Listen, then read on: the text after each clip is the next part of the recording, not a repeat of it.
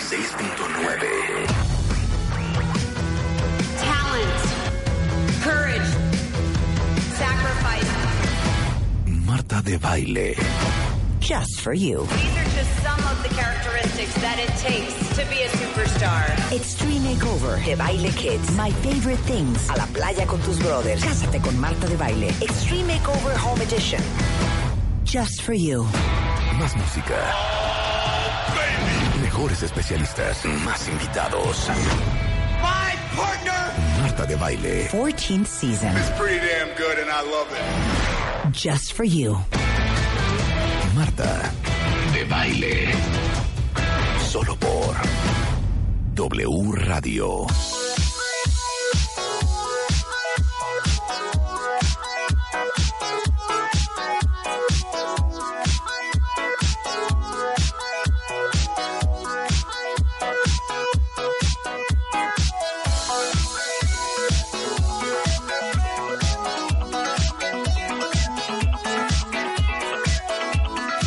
Las 17 de la mañana en W Radio Cuentavientes. Muy buenos días.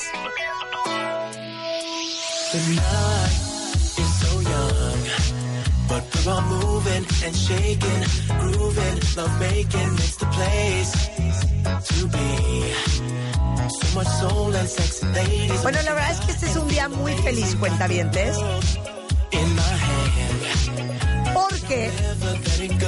so ayer a las 12 de la noche lanzamos nuestra colección de ropa, Marta de Baile por y para Yvonne. Y en Yvonne.com esta mañana está sold out, lo cual nos tiene muy felices. Pero que no cunde el pánico. A las 11 de la mañana abren Liverpool y abren las tiendas Yvonne a nivel nacional. Y vamos a tener ahí, pues obviamente, un muy buen stock. Ya me chismearon que en varias tiendas ya hay fila y están repartiendo boletos. Que, que te manden sus videos, ¿no? Ay, sí, mándenme videos si ustedes están en una tienda Ivonne o en un Liverpool. Quiero ver, por favor, porque pues sí estábamos muy sorprendidos esta mañana y muy emocionados de que la tienda online está totalmente sold out. Todo, todo, ya no hay nada. Pero en Liverpool y ah, .com.mx todavía pueden comprar online. Por si no, ya no pudieron esta mañana en Ivonne.com, pero en liverpool.com.mx todavía hay cosas. Y aparte, hoy, a nivel nacional, tanto en Liverpool como en las tiendas Ivonne, va a estar la colección. Y qué nervio. Pero mándenme videos porque, créanme, yo estoy más emocionada que ustedes. Eso es con respecto a Marta de Baile por Ivonne, que está increíble. Y bueno, les vamos a ir dando toda la información de lo que va sucediendo eh, en todas mis redes sociales, en Instagram, en Twitter y en Facebook. Y aparte tenemos otra alegría. Déjenme decirles que después de 20 años, Linda Hamilton está de regreso como Sarah Connor. Es la sexta película y la última entrega de la saga de Terminator que se estrena el próximo 31 de octubre. Es la historia de Terminator que empezó en el 84. Y ¿saben qué? Tenemos a Linda Hamilton en el teléfono. ¡Súbele, Willy!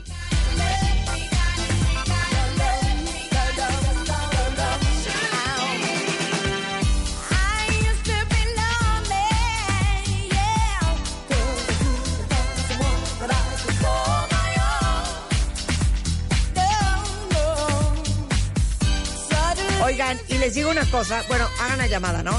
Les digo una cosa, también el día de hoy está Mario Guerra. Vamos a hablar de qué es lo que busca quien busca pareja.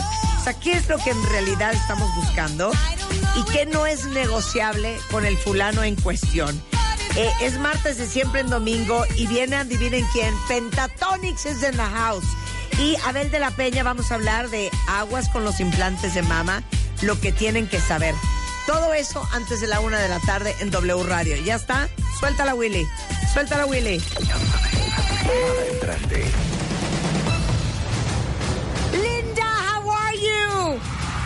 Great. How are you, my dear? I am good. Linda Hamilton, cuentavientes.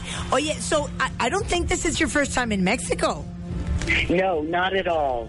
Um, and but I haven't been to Mexico City since 1985. Oh, so, no, that was a long time ago. long time ago. It's about time I got back here, huh? Uh, have you seen it changed? Yes, well, when I was here in 85, it was right after the very, very, very bad earthquake. Oh, yes, So it was a very, yeah. yes, it was a town, it was a city with uh, a lot of trauma. That you could still see the pancaked hotels, and um, you know, it's just nice to be here when things are a little more normalized. Absolutely. Well, had you had your chance to get some tacos, some real Mexican food and tequila? Oh yes, and and I'm very grateful for it. Well, welcome, welcome back to Mexico City. We're very happy to have you here. And let me tell you something. I'm 52 years old, Linda.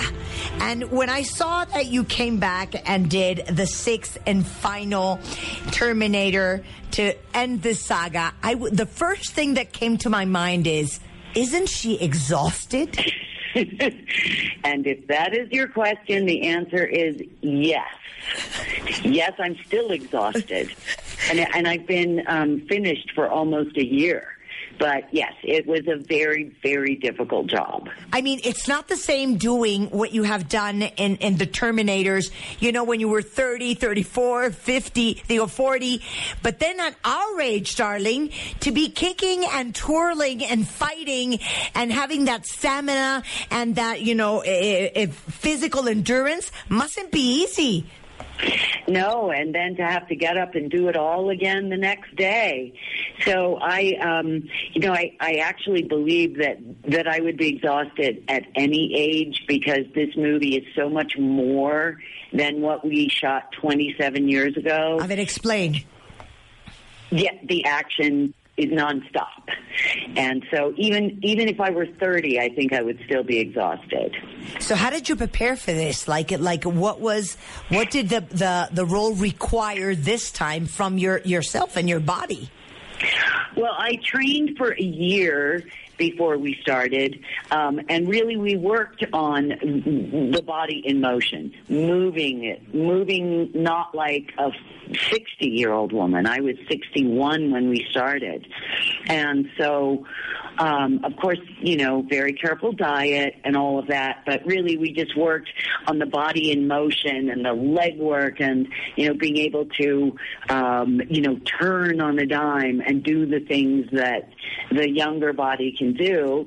But I wanted to keep her very true to my um to, to my age too so i you know it didn't bother me at all if it took me longer to get up because that's the authentic portrayal of a woman my age Yeah, because Sarah is that age, like kind of, sort of. I mean, she's kinda, aged sorta. throughout the yeah throughout the throughout the movies. yes Well, I I remember perfectly seeing your arms after one of the Terminator movies and telling my trainer that's the type of arms that I want to achieve. and I think you might not have been alone in that. And then there came the time where I would go to my trainer and say, I want Linda Hamilton arms. Yeah, exactly. So why did why did you say yes? Well, I um, I was intrigued by the passage of time and what might have happened to Sarah Connor. I didn't ever want to just jump right back in and do what I had done before um, because that would be very boring and possibly boring to the audience as well. So, what really brought me back was that 27 years have passed and we don't know what Sarah's story is or where she's been.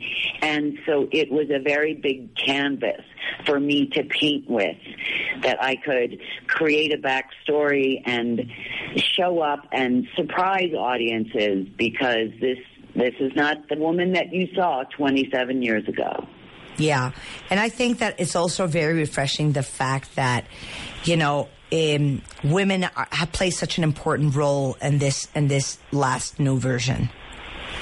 Well, yes, and um, you know these characters uh, that are played by Natalia Yeah. and Mackenzie are interchangeable. I mean, there's it's not just that they're strong women leads; they're characters that are so fleshed out that they could be women or men. You know, so we're we're trying not to make it too much about female empowerment because I think that is a little overused these days. Absolutely. but I agree with you. really great roles, fleshed out by really fantastic actresses.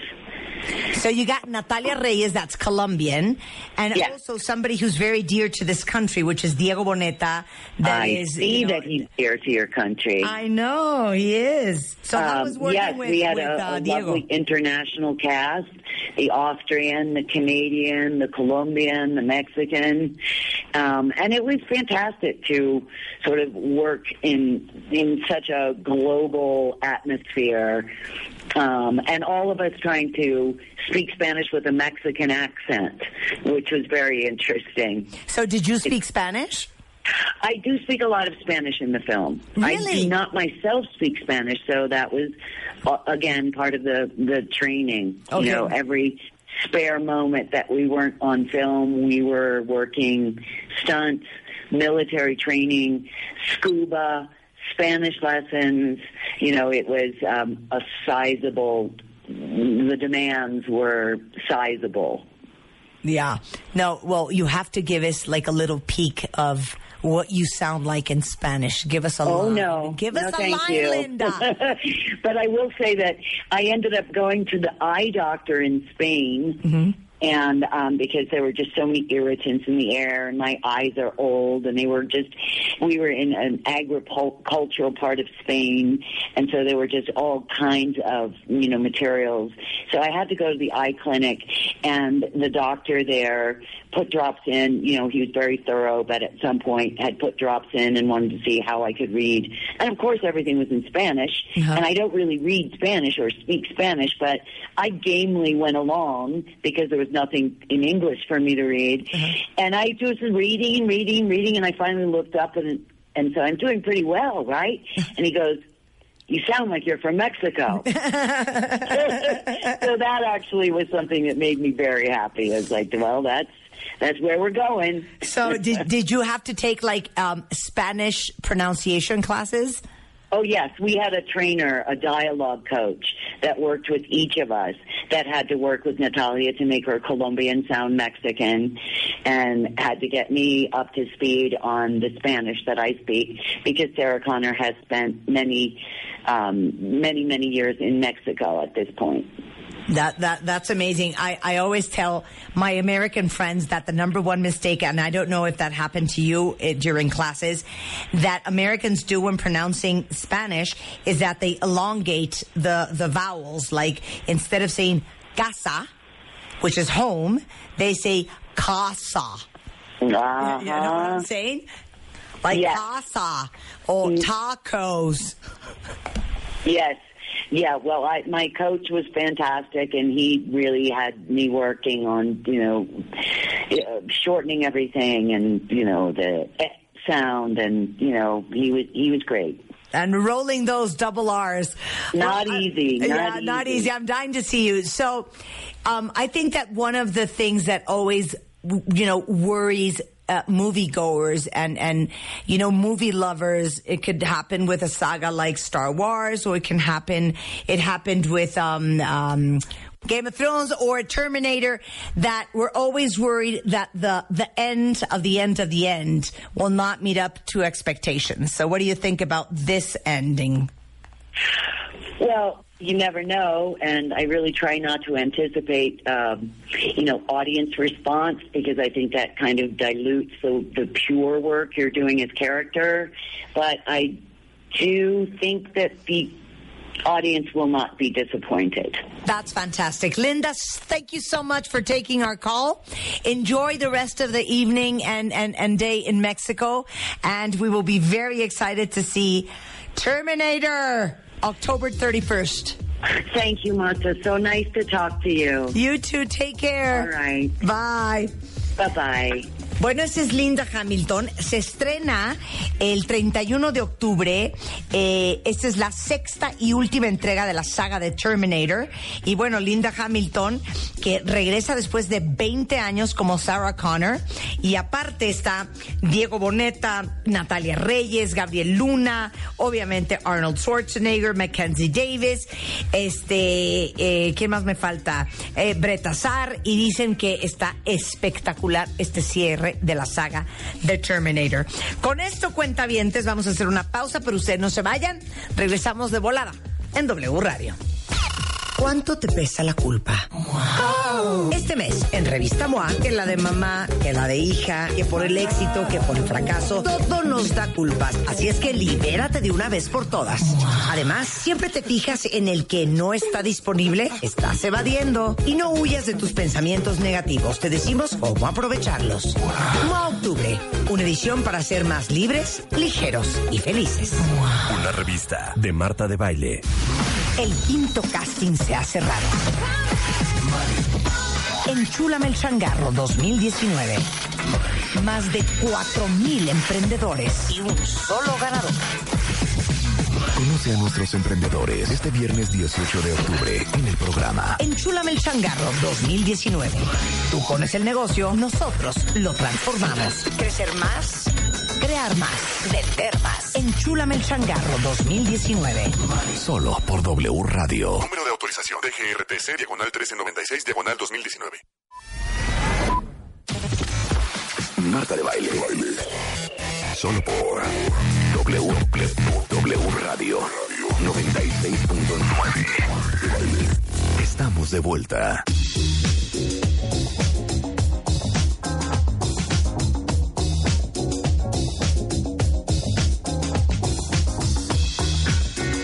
Son las diez y media de la mañana en W Radio Cuentavientes. Hijo, les va a encantar porque hoy tenemos a Abel de la Peña en The House, ya saben, cirujano plástico reconstructivo, director del Instituto de Cirugía Plástica del Hospital Ángeles de las Lomas y aparte es conferencista internacional, tiene reconocimientos en todas partes del mundo, viaja a todas partes del mundo no solo para seguir aprendiendo, sino para seguir enseñando. Claro, y yo creo que las dos cosas se dan al mismo tiempo. ¿eh? Exacto. Oye, ¿de qué vamos a hablar hoy?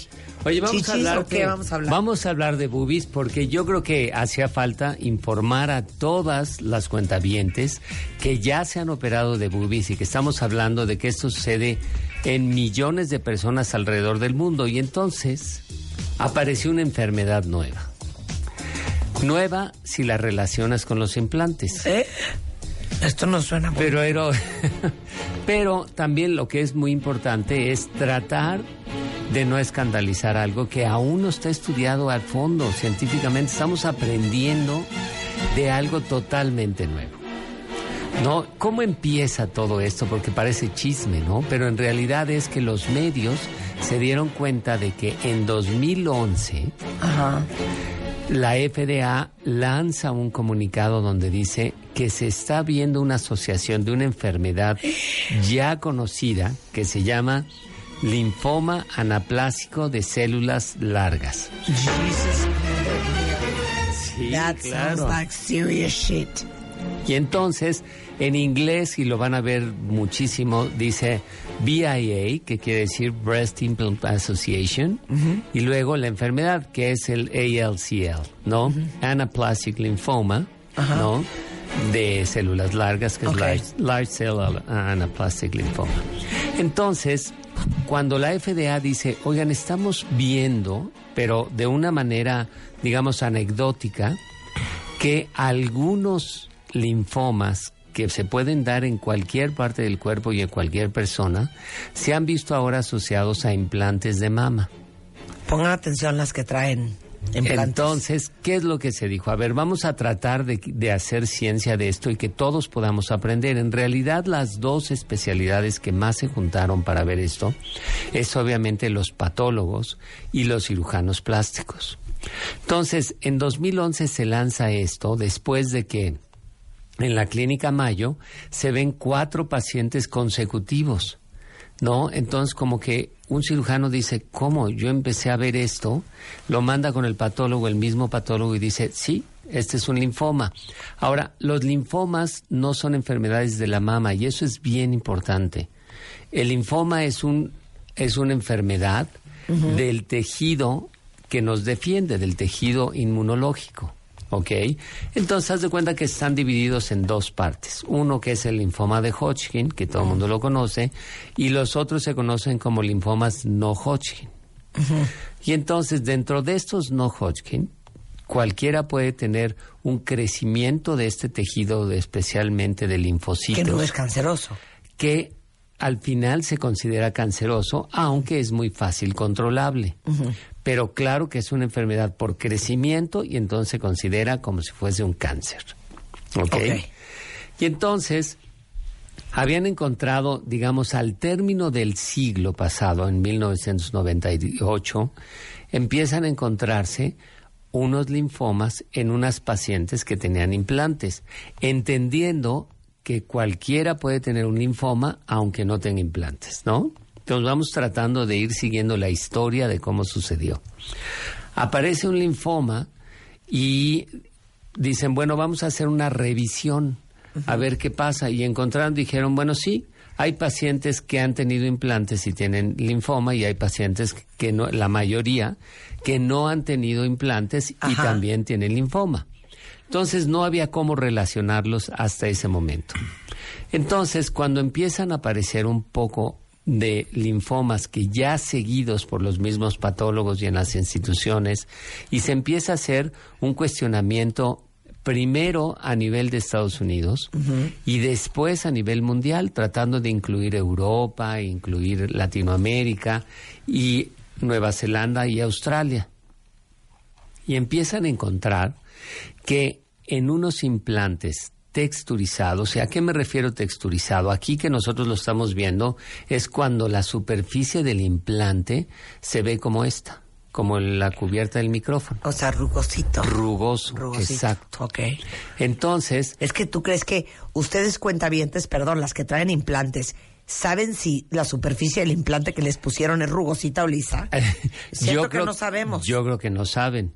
Y, pero también otra cosa que es muy importante, yo subí hace, yo creo que más de un, par de meses en Instagram, subo un video donde le estoy diciendo, no se espanten, o sea, van a empezar a escuchar mucho más en los medios acerca del ALCL, ¿no?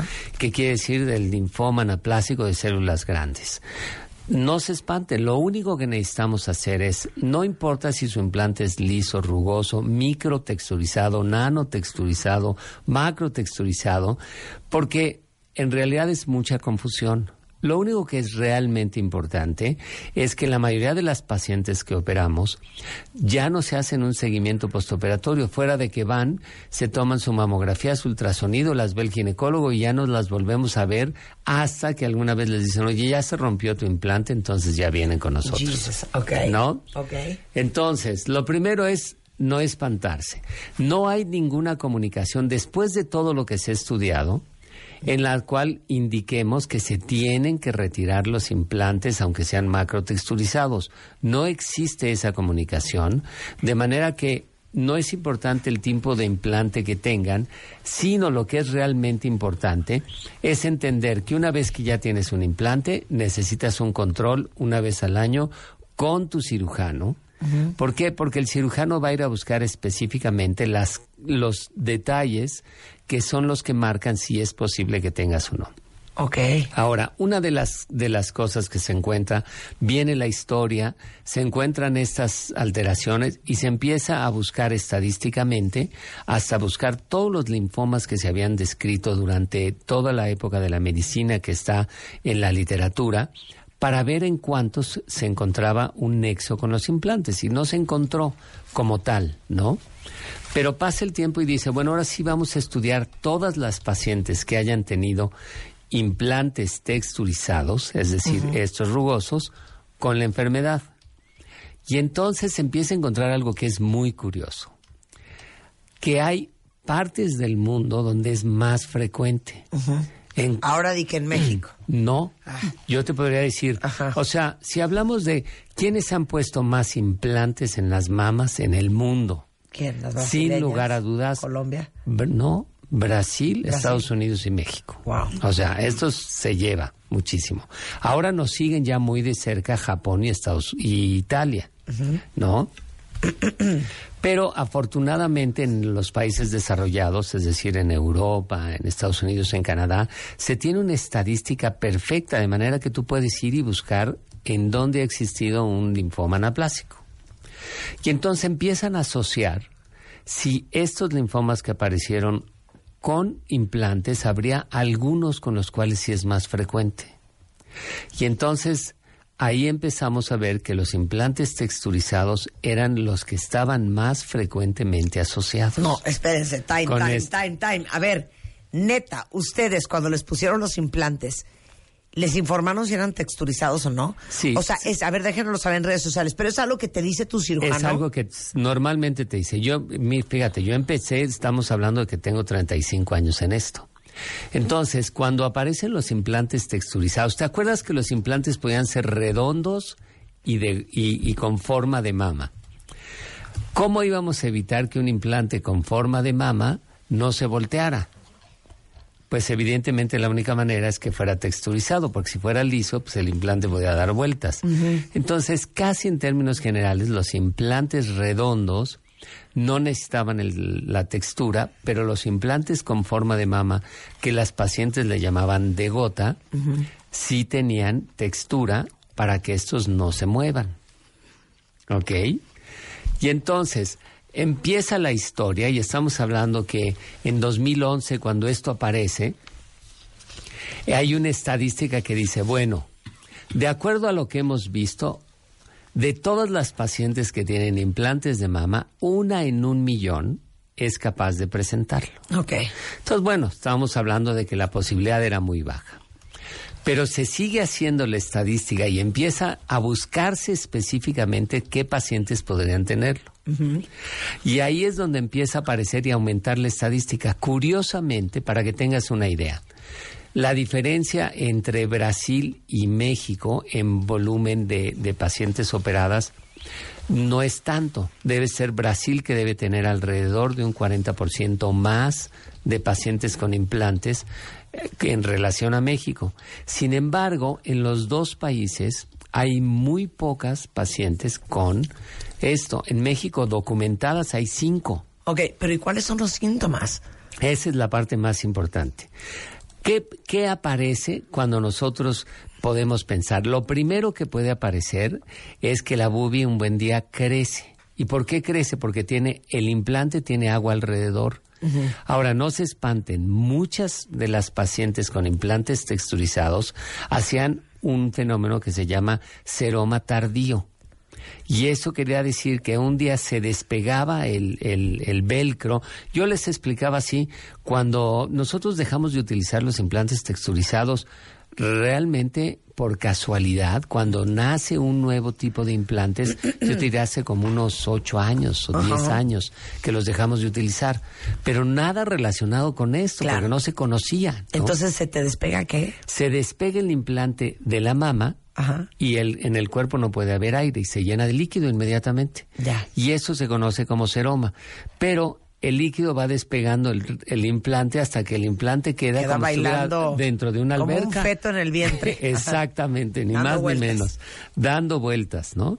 Entonces, pero esto hace que el volumen de la mama crezca. Entonces decían, oye, de repente me creció. Y la verdad es que es de repente. Así de cuenta, se acostaron bien y al día siguiente, pluk. Amanecen y ya tienen una mama grande. Ok. Antes, pues les quitabas, les cambiabas el implante, sacabas la cápsula, porque te digo que se formaba doble cápsula, y ya. Y entonces ah, se solucionaba el problema, y curiosamente sigue siendo el mismo tratamiento para un linfoma anaplásico. Ok. Le haces lo que llamamos capsulectomía, que es quitar toda la cápsula, pones un implante ahora liso, Drenas. y sí, ya le sacas todo eso, y la paciente queda curada. Ahora, es bien importante entender que por ser un, un proceso proliferativo, eso quiere decir que las células van creciendo, puede empezar a crecer un poco, es decir, una masa en la cápsula. Acuérdense que la enfermedad no está en la mama, eso es bien importante, ¿no? No está en la mama. Hoy en día se estudia igual que estudias un tumor, Sí. es decir, le buscas que no vaya a tener un ganglio, que no vaya a haber estas este en el primer estadio, pero el tratamiento sigue siendo si hay líquido, vas, lo puncionas guiado por ultrasonido, lo mandas a estudiar y hay unos marcadores en O sea, el pero líquido. perdón, ese es el primer síntoma. Ese es el primer, el que te empieza común. a crecer la chichi. Podría haber como primer síntoma mucho menos frecuente que creciera una masa, Ok. pero es mucho menos frecuente. El más frecuente sigue siendo el líquido. Y tanto la masa como el líquido tienen unos marcadores de los linfomas que ya todo el mundo conoce, aunque no tuvieran implantes, que se llaman, ¿no? El CD30 que sale positivo y el ALK que debe salir negativo. Que encuentras en, o no en esa agua. en esa agua o en las células, Sí, sí. ¿no? Si le quitas la, Sí. la célula o la cápsula, pues ahí aparecen. Pero entonces, claro, cuando yo empecé a ver que esto, los medios ya lo tomaban como cuidado, los implantes, y de hecho, lo único que se hizo es que todos los implantes texturizados, rugosos, fueron sacados del mercado. Es decir, había unos rugosos muy lisos que ahora se llaman nanotexturizados. Esos no se han encontrado una relación con la enfermedad. Los implantes lisos no se ha encontrado relación con la enfermedad. Pero los implantes macrotexturizados son los que se encontró relación. Entendiendo que hoy en los países que con más frecuencia se ha encontrado, y esto es en la en UK, bueno, en Estados Unidos, por supuesto, en Australia, algo muy curioso, ¿no? Y aquí es donde tiene que haber un- alguna predisposición genética para esto, porque hay un cirujano en Australia que él ha encontrado en sus pacientes ocho casos. Bueno, en nuestro país hay cinco documentados y estamos hablando de que ¿Y de un qué será volumen con de las pacientes australianas?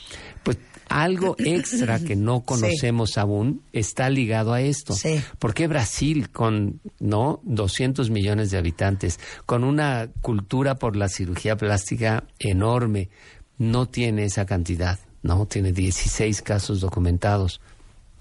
Sí, es, es, es algo que todavía no entendemos. Pero entonces, a ver, ¿cuál es la recomendación para todas las que traen o se quieren poner implantes? Ok, bueno, la recomendación para las que quieren poner implantes es evidentemente que se los sigan poniendo, pero no macrotexturizados.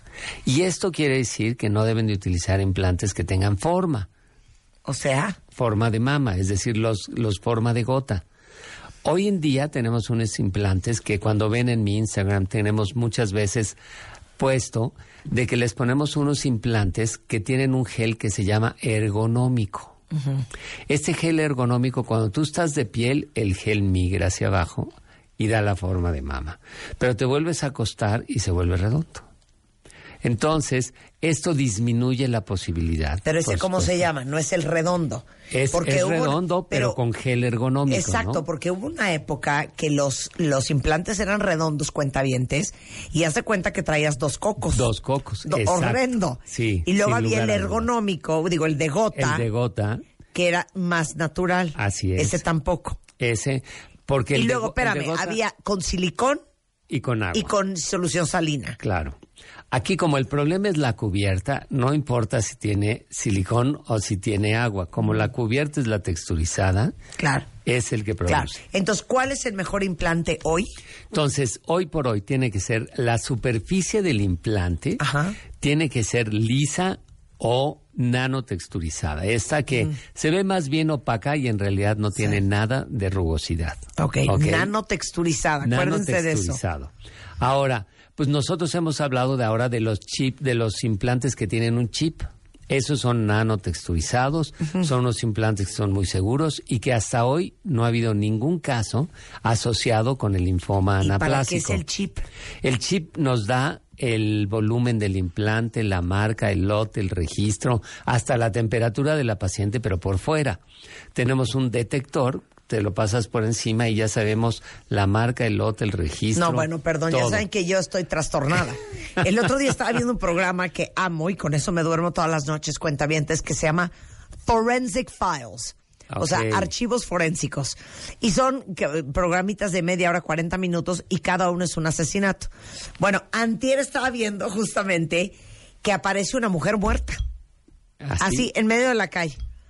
Y no traía identificación. ¿Sabes cómo averiguaron quién era? Por los implantes. por los implantes. Claro. O sea, cuando le hicieron la autopsia en la morgue, ven la marca del implante, hablan con el distribuidor, averiguan en esa zona donde encontraron a la mujer muerta, por decirles Oklahoma, Oklahoma City, Oklahoma, quiénes eran los cirujanos plásticos Que habían esa comprado esa marca. Así encontraron quién era la mujer.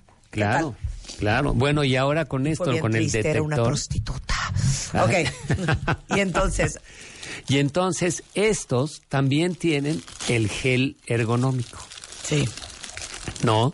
Entonces, la verdad es que hoy en día cada que subo los videos de, de en Instagram de, de lo que hacemos, esto de enseñarles que es un gel ergonómico, que quiere decir que lo tienes detenido y el gel se va bajando, bajando, bajando y hace una forma mucho más natural. ¿No? Claro. A ver, ¿cómo se llama tu página en internet, en uh, Instagram? En Instagram se llama Doc José Abel. Ok. Aguanten, ¿eh? Ok, ¿te puedo hacer otra pregunta? Sí.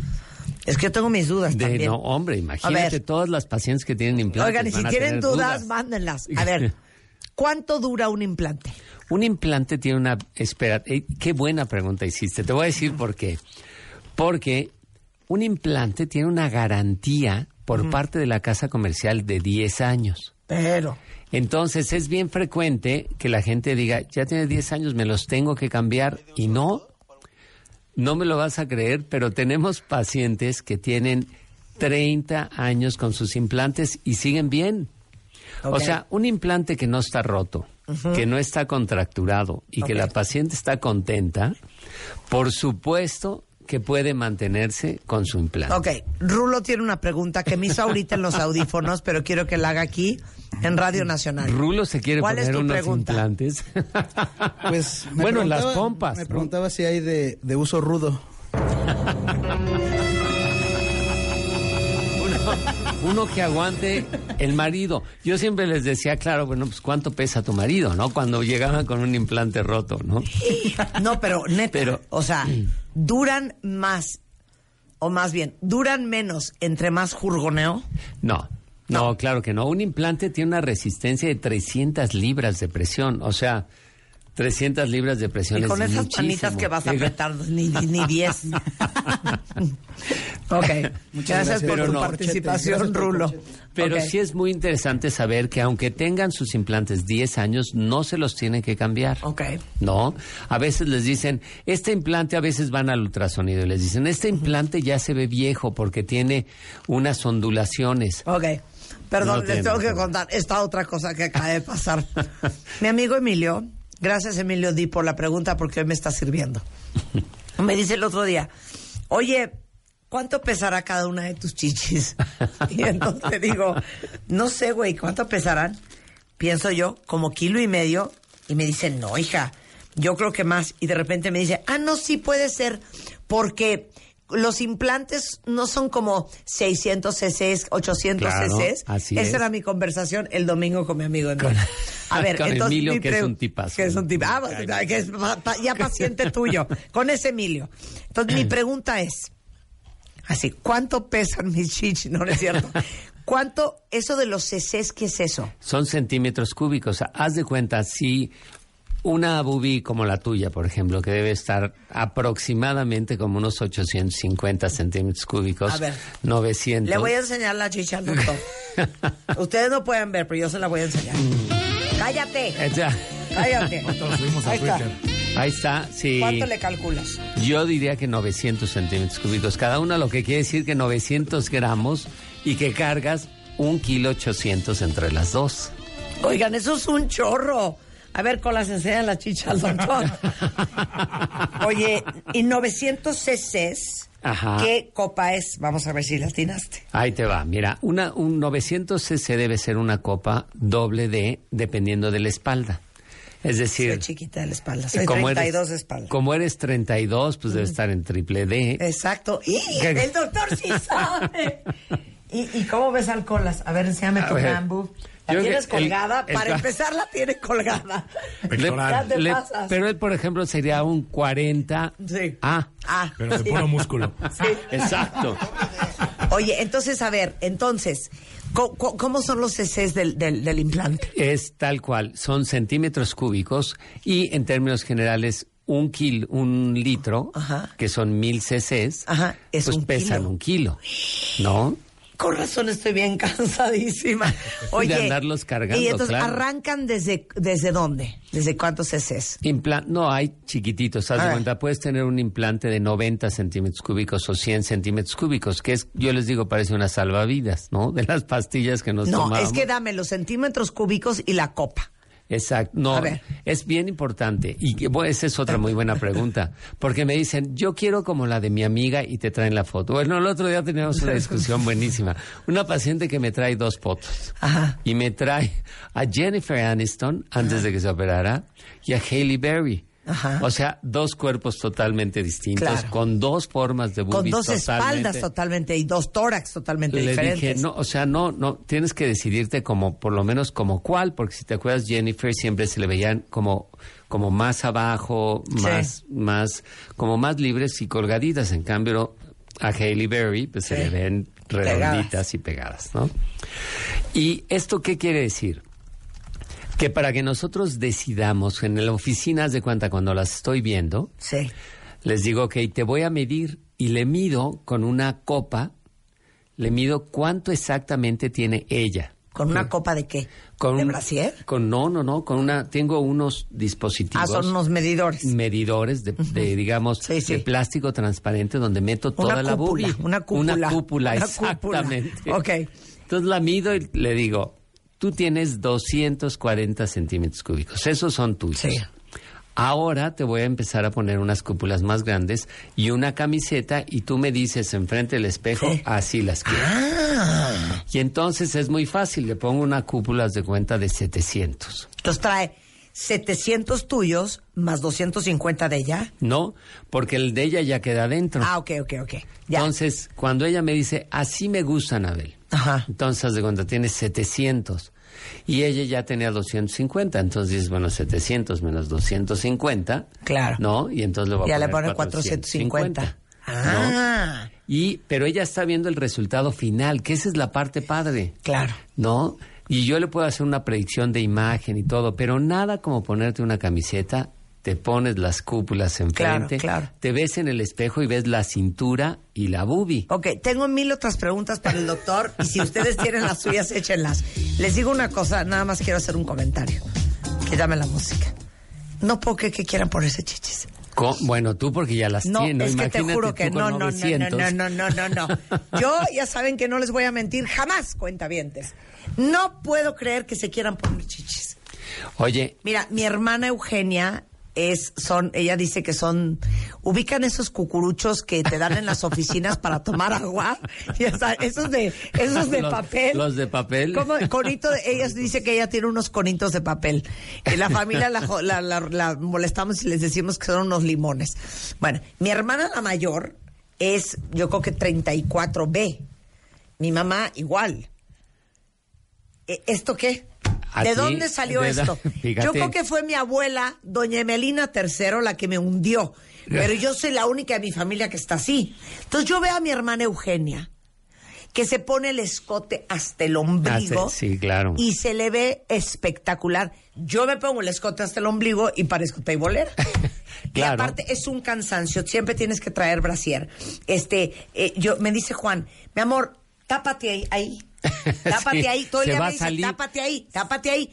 Porque en las camisas normales, cuentavientes, y solo las chichonas me van a entender, no me entran las chichis.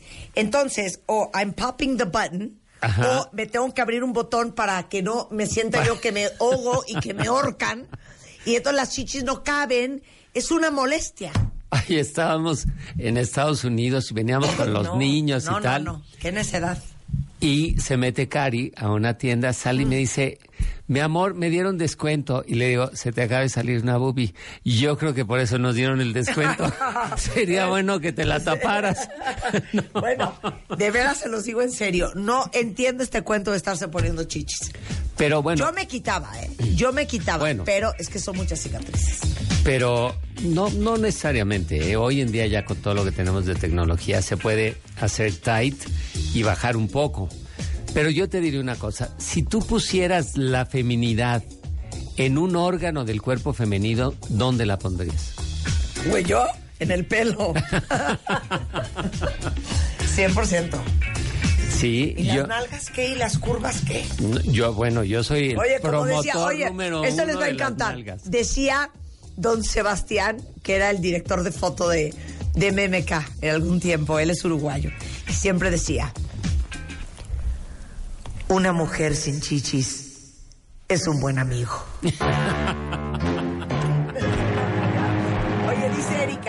a estas alturas, mana, a uno no le importa si están grandes o están chiquitas. Lo que le importa a uno es que no te lleguen al ombligo. Tienes toda la Claro. razón. Bueno, más preguntas, más las de ustedes. Regresando con el doctor Abel de la Peña, director del Instituto de Cirugía Plástica del Hospital Ángeles de las Lomas, en W Radio. No se vayan. W Radio 96.9.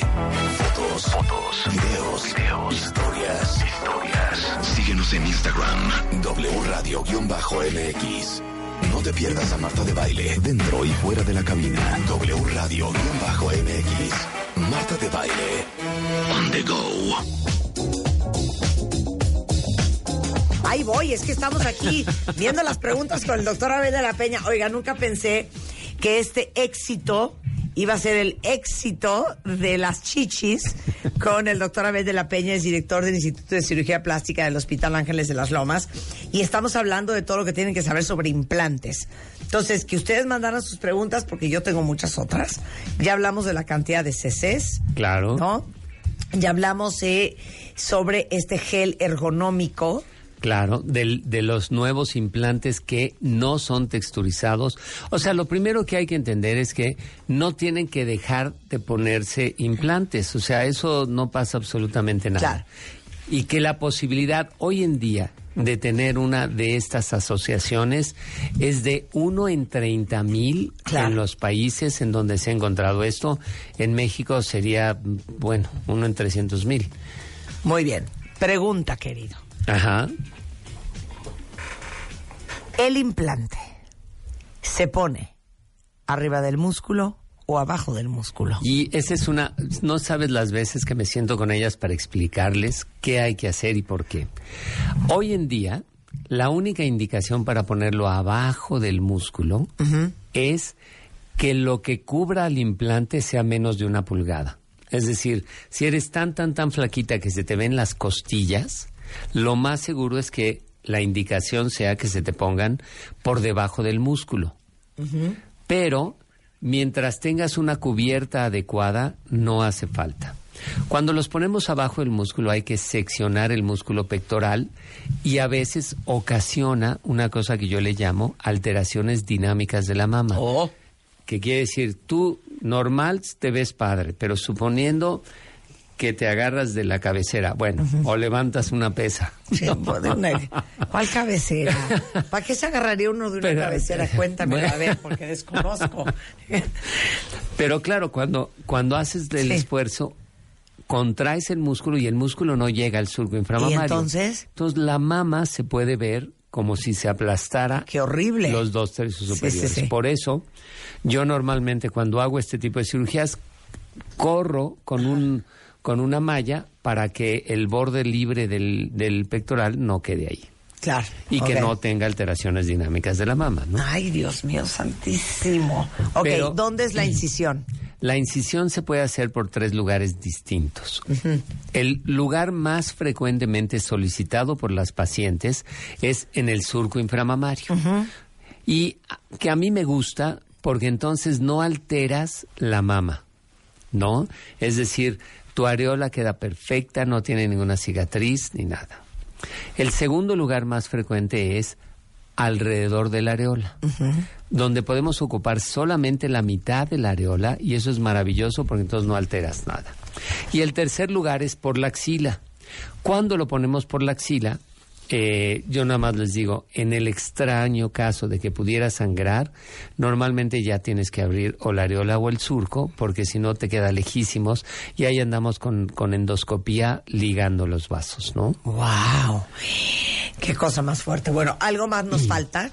Sí, yo creo que qué recomendaciones hay para que no se espanten con todo esto del linfoma anaplásico de células grandes, ¿no? Entonces, lo primero, tienen que dejar de operarse no este, la gente que tiene implantes sepa de qué implantes es. Si tienen sus, sus stickers, que normalmente se les dan con las garantías del implante, eso permite saber si son implantes macrotexturizados o no.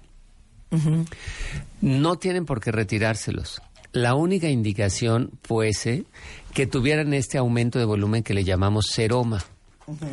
Segundo, si tienen un aumento o una masa, esa masa se tiene que quitar, se tiene que enviar a patología y forzosamente se tiene que pedir que se descarte la posibilidad de un linfoma anaplásico mediante los marcadores que ya hablamos, el CD30 y el ALK negativo. Dios de mi vida, santísimo, Trinidad. Y que siempre tienen que tener una revisión con su cirujano una vez al año, porque el cirujano puede sentir, sabe perfectamente cómo está dentro, tiene el registro de los implantes, y de manera que no hay que esperarse a que pase algo para estarse revisando, y una vez al año no es nada. Claro, oye, Edith, si te, si te necesita muy cañón. Dice, ¿cómo sé si mis implantes sí son los que me dijo el doctor que me pondría, ya que me dio unas tarjetas, pero no entiendo la info, y el doctor ya se murió? Cualquier... No, no, eh, a ver, mándale eso, mándale ya a Abel, Sí. que es arroba Abel eh, guion bajo de P. Ah, sí, ese por, por, por Twitter, arroba Abel-DP. Ok, Y perfecto. por Instagram, Doc José Abel. Exacto. Bueno, ¿No? que te lo mande. por supuesto. Bueno, te quedan bonitas las chichis a ti, ¿no? Siempre lo De- hemos comentado, Afortunadamente, ¿no? afortunadamente. Pero dentro de estas recomendaciones, entonces, por favor, sí tienen que acudir una vez al año, no tienen que espantarse, no tienen que quitarse los implantes. Eh, una vez que los implantes tienen 10 años, no es indicación, obviamente, de que se los tengan que quitar, sino simplemente de estarlos checando que no esté roto. Si el implante está feliz con él, y si no está roto, por supuesto que puede seguir. Una vez que les den un diagnóstico de que el implante posiblemente está roto, hay que acudir. La mayoría de las veces con una resonancia magnética simple podemos saber si el implante está íntegro y a lo mejor era una falsa positiva, ¿no? Bien, y Cel dice, oye, ¿la mamá se puede reconstruir por lactancia? Ah, sí, claro. Después de que tienes a los bebés, generalmente el busto se cae, ¿no? ¿Por qué? Porque crece y luego una vez que pasa la lactación baja y baja el volumen de grasa. Claro. Y entonces ahí es cuando vienen para abajo. Ahora, yo te diría más o menos como en un 5% de los pacientes les crecen después de que amamantan y entonces están felices, Claro. Bueno, ¿no? pero sí se pueden componer. Pero siempre se pueden componer. Bueno, el doctor Abel de la Peña cuenta vientes, ya les contamos en Instagram, es eh, Doc José Abel, es plasticsurgery.com.mx y es Abel-DP. Se conocen, se, se quieren, ¿o qué, qué está pasando aquí? Amigos del, del pato. Ah, ¿sí? Claro. Es que tenemos una patóloga en el estudio. Una- ahorita van a ver de qué vamos a hablar. Este, Oye, no, hombre, pues el gusto es para mí. dije, ¿por qué no se van a tomar un Porque café? sí, ¿No? eso, eso vamos a hacer con el pato. Oigan, este, bueno, ahí está toda la información y el teléfono del consultorio por si alguien ocupa Abel. Es 52 46 96 39. Sí. ¿Otra vez? 52 46 96 39. Muy bien, Abel. es un Oye, placer. pues es un gusto y es un gusto poder darles esta información. Y la próxima vamos a hablar de De- cómo congelar tu juventud. Eso está muy cañón, me acaba de explicar, pero no se los vamos a adelantar. pero está heavy, ¿eh? Está heavy.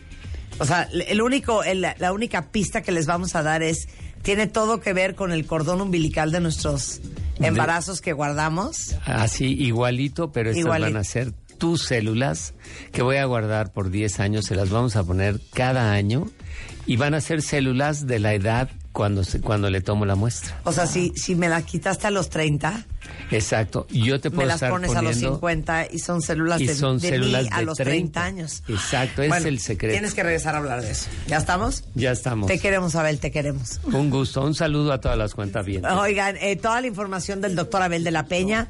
Él es director eh, de reconstructivo eh, plástico, director del Instituto de Cirugía Plástica del Hospital Ángeles de las Lomas. Bueno, una eminencia en este país. Gracias, Abel. No, gracias a una, una, una, Una alegría siempre verte. 11, 18 de la mañana en W Radio. Marta de baile en vivo por W Radio. Si estás sufriendo síndrome premenstrual, dile adiós con Analgem Fem. Olvídate de sus molestos síntomas como cólicos, retención de líquidos, inflamación, dolor y todo lo demás que no te deja vivir en paz. Gracias a la triple acción de su fórmula con naproxeno, paracetamol y pamabrom, sentirás alivio desde que aparecen los primeros síntomas y durante tu periodo menstrual. Que esos días pasen como si nada con Analgem Fem. Búscalo en tu farmacia. ¡Ay, doctora! ¡Ay, doctora! Bye. Eh, la doctora Alicia Galván es médico patólogo clínico y eh, está con nosotros porque les digo una cosa. ¿Qué tal? Es que ustedes no nos comprenden, de verdad, señores. ¿Qué tal una semana entera con cólicos? Es horror, un horror. Un dolor de cabeza. Pero ¿sabes lo que más me duele a mí? Un dolor en la espalda baja, un gorgoreo en los ovarios y un dolor en las piernas. Ah, y también me duelen las chichis. Todo eso me pasa Todo cuando me va a pasa. bajar. Pues tienes todo. Te- tengo todo, tengo todo. Esto tiene un nombre. Sí, tiene un nombre y además es un nombre que describe perfectamente lo que nos está pasando. Es el síndrome premenstrual. Y es bien importante que le pongamos atención a la palabra pre porque es antes de. Antes o sea, no es el día que te bajas. Si tú antes de que te baje estás previniendo, pues Claro. entonces vas a disminuir todas esas molestias y vas a, tener ver, una y- y mejor vida. tienen ese, ese número? O sea, premenstrual, ¿qué tan pre? Pues ¿Es mira, depende de cada mujer, pero yo te diría que entre tres y siete días todas las mujeres vamos a sentir algo. Hay algunas que les va peor, como, como tú dices, y hay otras que tienen otro tipo de alteraciones. Por ejemplo, yo, yo les contaba el otro día que tengo una paciente que solo le duele el dorso de las manos, pero mucho. ¿Qué cosa? Sí, el cuerpo reacciona de maneras muy interesantes ante... pues, O sea, ¿qué está pasando en tu cuerpo? Tu cuerpo cada mes quiere tener un bebé. Está preparándose para tener un bebé. ¿Qué tal eso que dice la doctora? Que tu cuerpo quiere tener un bebé. Sí, tu, qui- Claro. tu cuerpo dice, "Y a mí me formaron y me prepararon para tener un bebé. Entonces voy a estar juntando líquidos, voy a estar cambiando las hormonas, preparando las chichis, como tú dices, Sí, sí, preparando las mamas, para hacer un bebé, para tener un bebé. El endometrio se llena de sangre y entonces llega el día de la ovulación, no pasa nada. Y es wow, wow, wow, wow. Exactamente. Ain't no baby in this womb. no hubo bebé. Y entonces el cuerpo ahora tiene que eliminar todo eso que preparó, pero se tarda. El cuerpo, así como pasa 15 días preparándose, va a tardar 15 días en sacar todo lo que preparó. Y eso, pues, tienes que ayudarlo de alguna manera. Lo más relevante es eliminarle a las pacientes la retención de líquidos. Es lo que te iba a decir, espérame, es cierto esto, ¿no? Sí, claro. Que en tu síndrome premenstrual puedes subir hasta 3 kilos de agua. Puedes subir mucho de peso. Yo siete días antes soy un bolobán, así soy como una albondiguita deliciosa. y luego me baja y como a los seis, cinco días a que me baje, porque soy de las de ocho días, ya me empiezo así de... a desinflar. Como un globo. Sí, pues eh, tu cuerpo ya empieza otra vez a decir, bueno, pues no hubo bebé, como tú bien dices, no hubo bebé, qué Claro. excepción, pero no me voy a dar por vencido, voy a volver a prepararme para otro bebé. Y así es el ciclo. Tenemos que, que entender que es un ciclo, pues, natural. Claro, y a mí ahora, me da no, mucho espérate, coraje que se, se burlen de las mujeres cuando están, este es un sí, es, Pues es que es una tontería Ya- los ya te va a bajar, ¿verdad? Estúpido Giovanni. Estúpido Giovanni. Oye, pero dime una cosa. Ahora, también es un asunto. Porque no todas las mujeres lo viven igual. No todas. Mi hermana Eugenia, no están ustedes para saberlo, en su vida no conoce la palabra cólico. Bueno, es una maravilla. Jamás es nunca. una maravilla. Su cuerpo se, se maneja de otra manera, pero para las que sí han sufrido un cólico, las que han sufrido retención de líquido, las que tienen inflamadas las, eh, los senos, eh, los que tienen un problema emocional también, todos esos síndromes son parte de una patología que hay que atender seriamente y los médicos sabemos perfectamente que hay mujeres que van a necesitar un tratamiento no Claro. solo no solo medidas locales como Claro. calor local que puede ser Claro. útil, sino también medicamentos. Oigan, ¿y saben que vamos a hacer un día un programa del síndrome premenstrual o el síndrome menstrual disfórico? Ah, bueno. Que son las mujeres que hasta matan. No sé, que se ponen bien locas, de Es verdad. que las alteraciones emocionales Claro. son reales, o sea, es una patología. No podemos decirle a la mujer, ay, bájale, bájale. No, a mí me molesta sobremanera. Yo Claro. soy una defensora de la mujer. Claro. Porque es una patología real. Ok, te tengo otra variable del síndrome premenstrual. A ver. ¿Qué tal, cuentavientes? O díganme ahora que yo estoy sola. ¿Qué tal la descomposición del estómago? El intestino. No te suelta el estómago. También.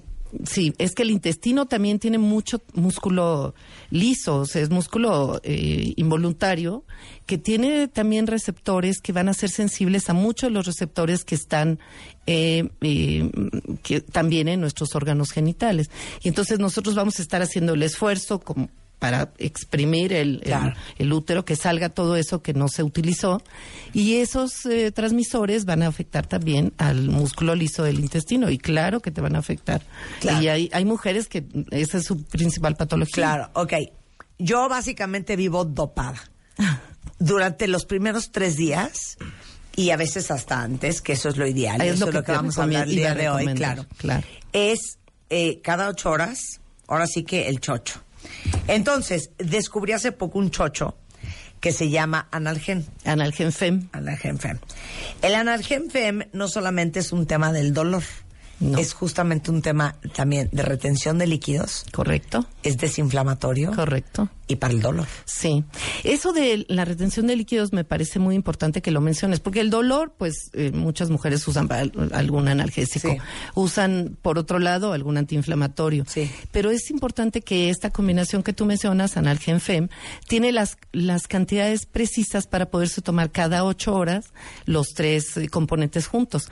Y el diurético es un diurético suave que ha permitido que nos autoricen las, eh, las autoridades de salud que se venda como de, de autoconsumo. La, la paciente puede llegar a la farmacia y pedirlo y puede recetarse porque es un diurético suave, el Pamabrom. Es una marca, men- es una eh, sal menos conocida, pero realmente en el extranjero, en todos lados ha sido un gran éxito y ahora, pues en México Ya lo también. tenemos. Entonces es desinflamatorio. Sí, correcto, el, el naproxeno. Eh, ah, Anal- tiene naproxeno. Sí. Es analgésico. Ajá, el paracetamol. Que es paracetamol. Correcto. Y aparte el pamabrón. Que es el eh, Que es un, diurético un- suave. un diurético súper suave para que no estés Correcto. Yo sí creo que... como que- pequeña calabacita de Halloween. De verdad, lo que más me importa, Marta, y qué bueno que lo mencionas, es que lo usen antes de que empiecen las molestias. A ver, ¿qué tanto antes, hija?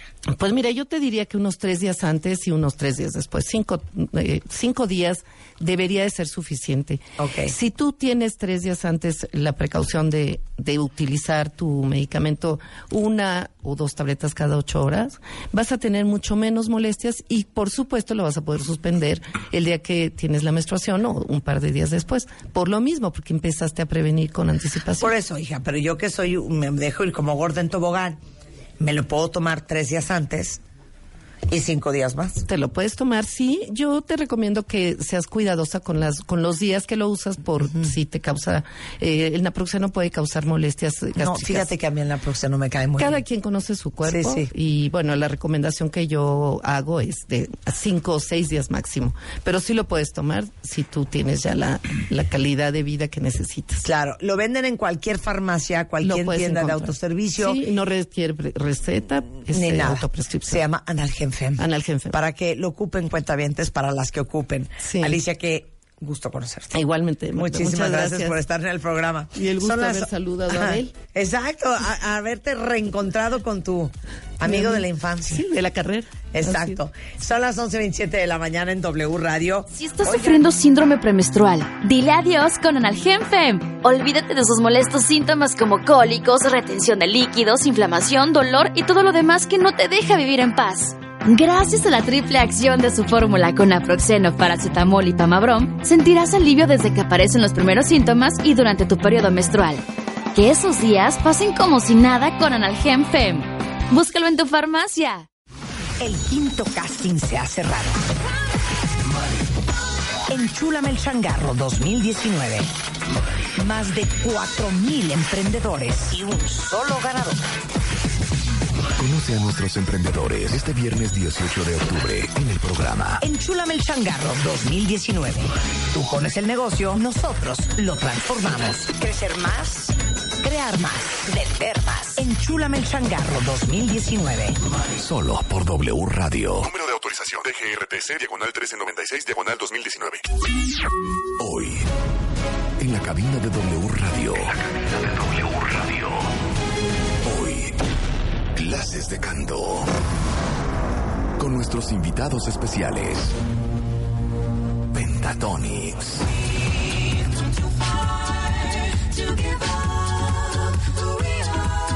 Con Marta de Baile.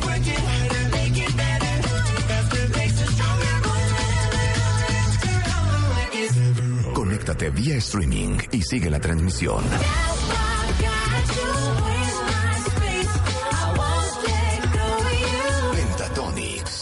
De Baile.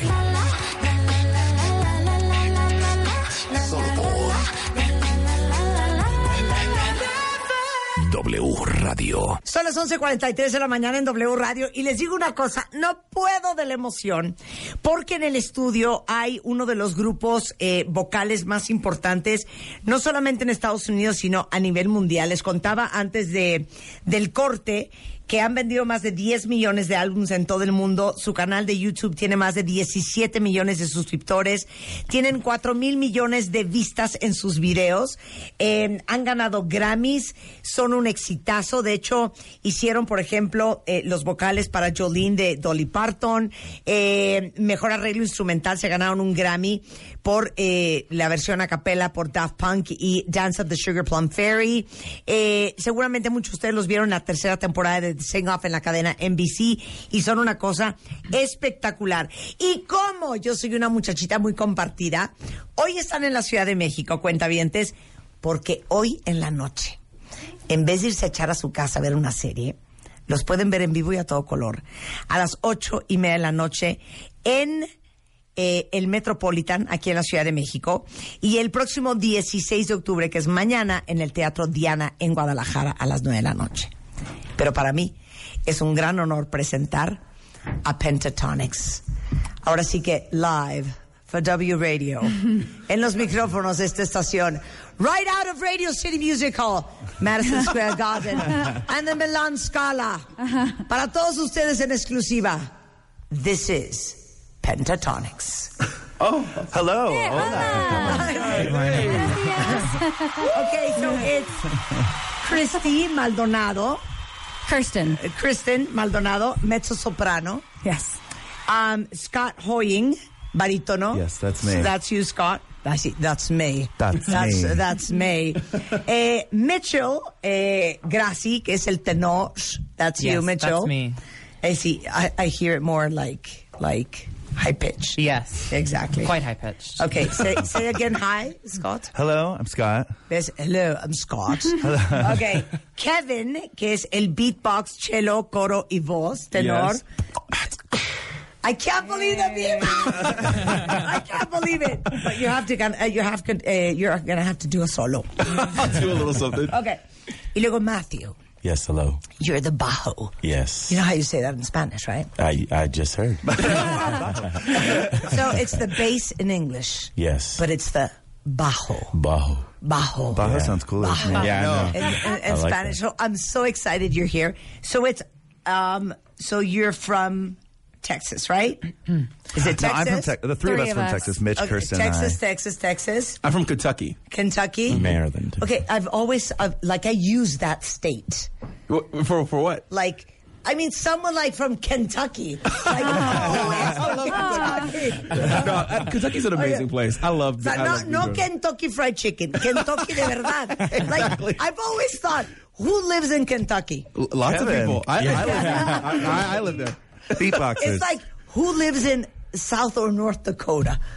I've always asked myself. I know, I know exactly what you mean. yeah, You know what I mean? 100%. 100%. It's like we do the same thing in Mexico. There's a place called Champoton. Champoton. Champoton, exactly. And we're like always teasing, like, who lives in Champoton? no, but there's actually people who listen to the show who lives on in, Cha- in Champoton. Oh, my. Okay. So, so, okay.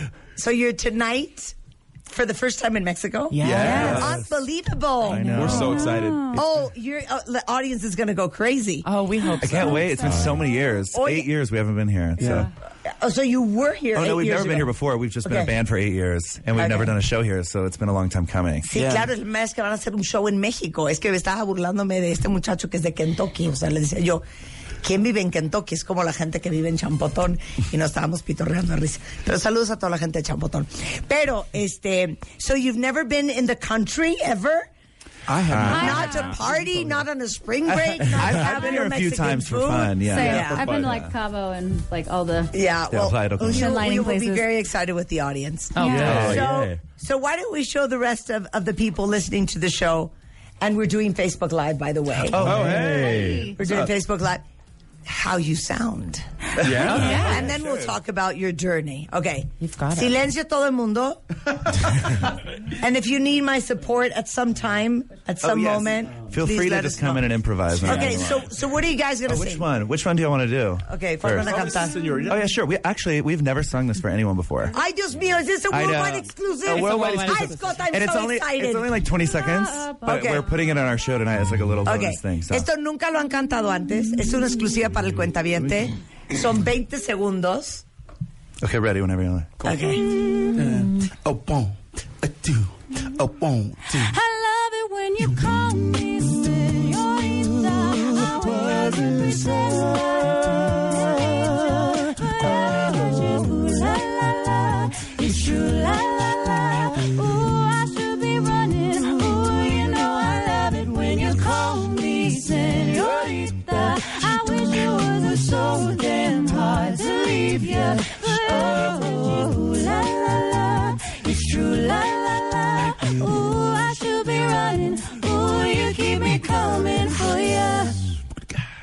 Oh my o sea, I'm a no one officially. I am a no one. I am a no one. I'm a nobody. Oh God. So how did this? How was this born? Oh my God, it's the craziest story actually. Kirsty Mitch and I grew up together in Texas. Mm-hmm. Another one of those places. Who's from Texas? and we grew up singing in choir and doing theater. And then we wanted to go on this TV show called The Sing Off. And so we found Of course, NBC. two more members and we all went on the show. And when we sang together for the first time, we were like, wait, this formula, whatever we have, it's really amazing. So we ran with that. Es que dice que este ellos crecieron juntos en Texas, este tanto Kristen como Scott como Mitchell y de repente consiguieron a dos más de la banda y decidieron aplicar para eh, el programa eh, The Sing Off en la cadena NBC y que de ahí arrancó todo y se dieron cuenta que estaban súper súper hot. Now, I have no clue whatsoever. And on the show, we've had opera singers, we've had uh, choirs. How do you pull something together so it sounds so great? Well, we can actually demonstrate how we do our arrangements. So it's like a formula. We have the bass ¿Y puedo beatbox. participar, Scott? So um, here, let us get the gate. But we basically Okay. have a bass, beatboxer, background parts, and a solo. That's the formula. Ok, es, es, es eh, el bajo, el beatbox, el solo Yeah. y los acompañamientos. Y nos van a enseñar cómo arman Yes, the way the harmony. una pieza. Yeah. Ok. Okay, so here, here we'll demonstrate it. So we're going to Okay. start with the beatboxer. Es que, let, let me, let me love you. Aw. They're embracing. wow. Wow, okay. That's so sweet. I want to be her friend and lover. Oh, wow. It's getting steamy. Okay. Just got married. I, I, but just let me ask you a question. Just missed your chance. When did you discover, at what age, that you could do that? Uh, I was really young. I mean, I always kind of did it, and my parents would always be like, "Shut up, you're doing this," and I gotta focus on whatever. And then there's a song um, by Music Soul Child just called "Just Listen," and it has a the beginning uh, phrase. And so after I heard that, I got obsessed with it, and I just started to listen to more beatboxers and listen to more music and try to emulate sounds that I heard. No, dice que desde chiquito está con ese cuento y que los papás le decían ya cállate y que con esta canción se empezó a obsesionar y de ahí ya se volvió una locura. How did you find him? We found him on YouTube. Yeah. To find somebody in Kentucky ain't easy. eh? All the stars On align. YouTube? Yeah, I just we just Googled beatboxers or YouTubed beatboxers, and his was the first video to come up. And I just messaged him. I was like, "Hey, want to join the group?" Yeah. Qué chingón. Que, que lo encontraron en YouTube y le mandó un mensaje de, oye, ¿quieres ser nuestro amigo y participar? And you said yes. Yes. And now you're traveling the And world. now I get to travel the world And now you're It's out of amazing. Kentucky. I know. Now I'm out of Kentucky in Los Angeles. Right. It's Okay. amazing. Okay, so show us. Okay. Mm. So what's the key again? Uh, la, la, la. Mm. We're getting our now. we're getting our now. La, la. Okay. Okay. So we start with a beatboxer. And then we have a bass line that we put under it. And then we have our background parts.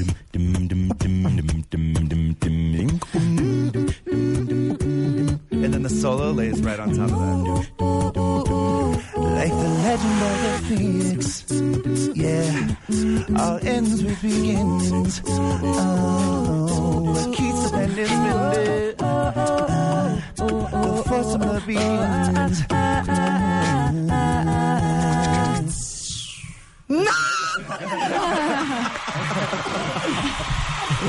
My husband.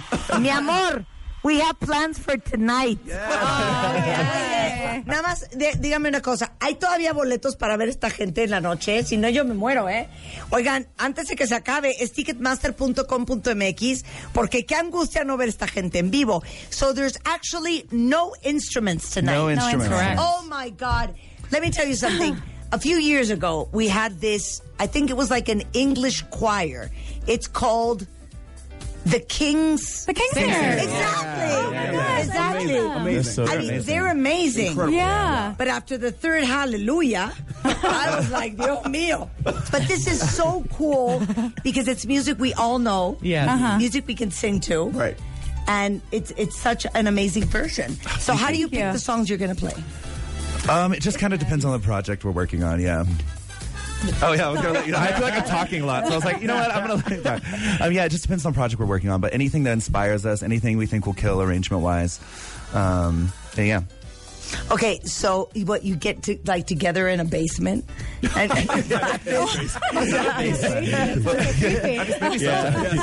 like a dressing room or something. We'll sit in a circle, we'll improvise, we'll get inspired and talk Yeah. about things. Yeah. So who is who is like who is like the director of the thing? We don't You know, really he- have. Kevin don't- calls the rehearsals. I mean, I Kevin, call- Kevin like runs rehearsals. Yeah, Yeah, I'll call the rehearsals, but we, it's really democratic in the way we rehearse because just everybody has different um, musical styles that they grew up with. So it, when it comes together, we're all throwing ideas. It's super collaborative. Yeah. Pero is there a moment like you're like, hija, you're not getting it with the third time. Get on with the program. No, we're very nice. Genuinely, that, never happens. Yeah. We're all very Oye, les digo que cómo, que cómo se sientan, que si es en un, en un garaje, ¿no? Y se mueren de risa, pero dicen que, que, bueno, Kevin, que es el beatbox, es el que llama a los ensayos y que literal se sientan en un círculo y, em- y empiezan a ensayar. So, is there like a special song that you would love to share after the break? Like something that every time you sing, people just go hmm. crazy. Uh-huh. Well, you know a song that we uh-huh. love to sing? It- our favorite artist is Ariana Grande, probably as a band right now. Mm-hmm. And we have like a medley of her songs, so we can do a clip of that. Ay, está súper cool. Un medley con Ariana Grande. Mm-hmm. Yes. Which is hard to imitate. Queen. Yeah. Mm-hmm. Okay, mm, don't go. Vamos a hacer una pausa rapidísimo, cuentavientes. Nada más les digo que no se angustien, pero que quedan muy pocos boletos. Están hoy en el Teatro Metropolitan a las ocho y media de la noche. Los boletos últimos que quedan, ticketmaster.com.mx. Y mañana, 16 de octubre, están en el Teatro Diana en Guadalajara a las nueve de la noche. Vamos a hacer una pausa. Si quieren seguirlos, están PTX Oficial o PTX Official con doble F en Twitter. Pentatonics en Facebook, este PTX Official en Instagram y nosotros hacemos esta pausa y regresamos con estos cinco grandes cantantes en W Radio. No se vayan. El quinto casting se ha cerrado. Enchúlame el changarro 2019. Más de 4.000 emprendedores y un solo ganador. Conoce a nuestros emprendedores este viernes 18 de octubre en el programa. Enchúlame el changarro 2019. Tú pones el negocio, nosotros lo transformamos. Crecer más, crear más, vender más. Enchúlame el changarro 2019. Solo por W Radio. Número de autorización DGRTC, diagonal 1396, diagonal 2019. Y a las 12.08 de la tarde en W Radio estamos totalmente en vivo. Creo, creo, oficialmente, es una declaración muy fuerte, ¿eh? que hasta, ¿qué, qué día es hoy? Hoy es 15 de octubre. que de todo lo que llevamos del año, esta es la banda que más me ha gustado. I said something very lovely. Very, very Oh, lovely. Thank you. I said, you don't even know what I said. And you're saying thank you. I try. It's because I it trust was you. lovely. I said, I said that I think, and I dare to say, that for everything we've had during the whole year up to now, you're my favorite guest. Oh, wow. Oh, I swear. Gracias. Like I would love to be a part of the band. Tonight. Oh yeah. why five and not ten? Um, I feel like 10's too many people. Yeah. That's a lot. Being in a band is a five-way marriage, so imagine 10 people. Oh you my know? gosh. Yo que porque 5 y 10 es lleno de güey, esta 10 está muy cañón. Pero son eh, pentatonics. And where did that name come from? The pentatonic scale, which is a five-note scale. Claro, ta, ta, ta. Yeah, that it's used in a lot of different cultures. Do, re, mi, fa, sol, la, si. Cero. Cero. Not those notes, but yes, five Eh, notes. Pentatonics es esta banda vocal. Es muy impresionante, cuentavientes. Son ganadores de Grammys. Tienen millones y millones de suscriptores, 17 millones en su canal de YouTube. Tienen más de 4 mil millones de visitas en sus videos.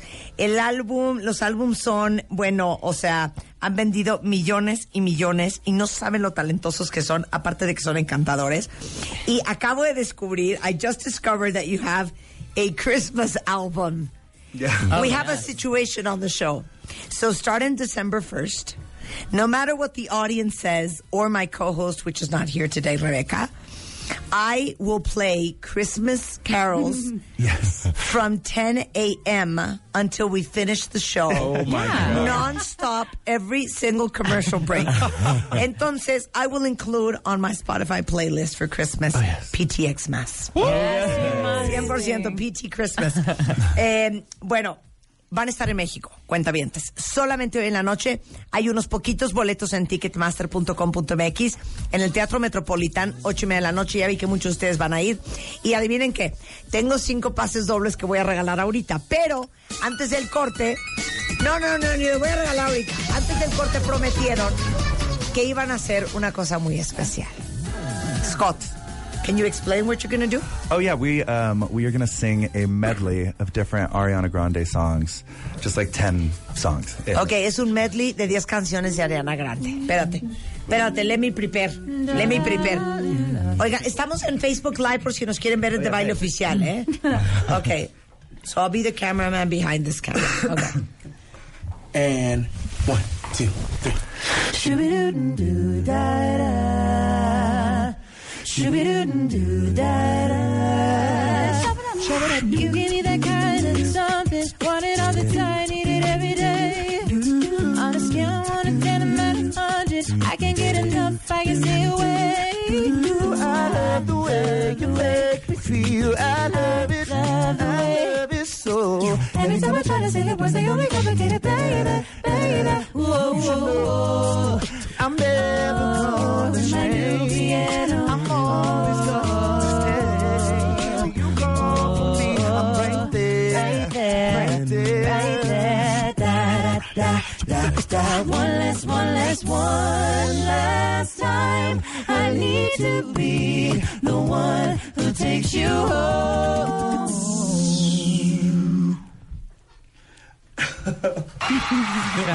Ahora sí ya quiero llorar. I want to cry. Oh. oh I want to cry because it amazes me always the power of the human body. Oh, I Isn't think that amazing? Yeah, that's crazy. But this is the best part of this situation. So the second song you were singing, I was looking at Kristen and I'm like, why do not I don't see her moving the mouth? And then I turn around and it's Mitchell singing. We get that a lot. I know. Right, I'm like, why is she? No, th- no, that's she's not singing that. And then I turn around and it's Mitchell. That's a compliment. Thank you. That is amazing. Thank that is you. amazing. Truly, it's been an amazing joy to have you on the show. Thank you. Thanks for. I will see if I can go tonight because I would love to see you live. Oh, it's amazing what you do. Yeah, So- no, you guys are so cool. So we have five double tickets to give away to the audience. Oh, wow. Woo! So let's do this. Let's do this properly. Oh, I love that. Dramatic. So we're not giving these tickets away just to anybody. Has to be a true Pentatonics fan. Yes. Oh, so we're going to give two tickets away on Twitter, two tickets away on Facebook, and one on Instagram. Dos en Twitter, dos en Facebook, y uno en Instagram. But you guys have to come up with a really tough question. Oh. oh. It could be like, when I was born, or like a really tough question that only a true Pentatonics fan could know. What was our audition song for the sing off? That's a true fan question. Oh, that's true. Oh, that's That's true. true. Yeah. Yeah, that's it. Uh, My favorite things from The Sound of Music. No. That's a good one. ok, la pregunta es, ID de cuenta viente, dos en Twitter, dos en Facebook, dos en un en Instagram. ¿Cuál es la canción con la que audicionaron en el programa de televisión The Sing Off de la cadena de NBC?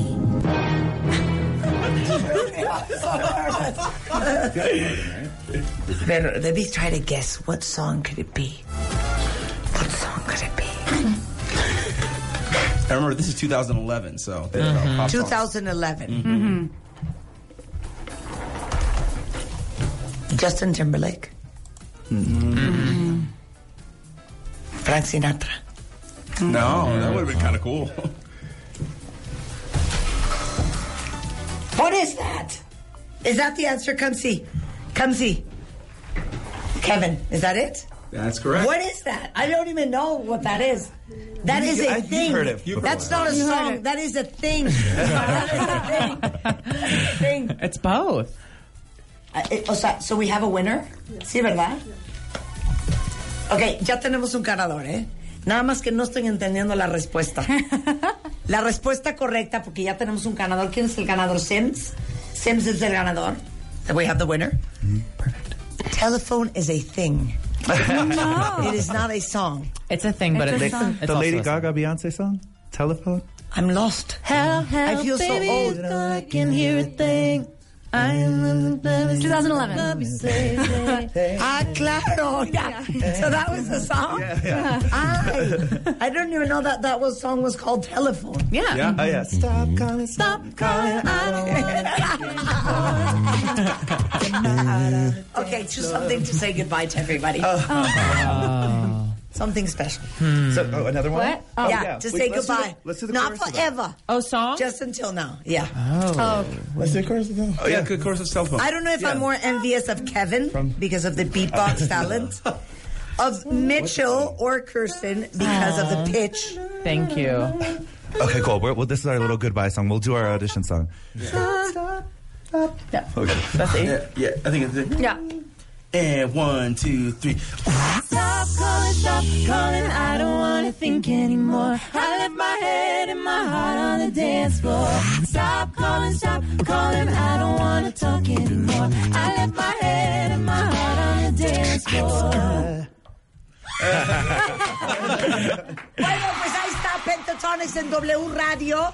Y a las 12 y 17 les digo que en Ticketmaster hay todavía unos boletos. Ticketmaster.com.mx para esta noche en el Metropolitan 8 y media. Y mañana, todos los que nos escuchan en Jalisco, en Guadalajara, en el Teatro Diana, a las 9 en punto. Si quieren declararles su amor a esta super banda, en PTX Official con doble F. Pentatonics en Facebook y eh, PTX Official también en Instagram. Ahorita les vamos a escribir para los ganadores de los boletos y ahorita voy a subir unos videos increíbles que hicimos con ellos. Así es que thank you guys, great having you on the show. Thank you. Thank you so much. All the luck for tonight, for Brazil, for Argentina, and for the rest of your day. Thank, you. Eh, Mario Guerra is in the house.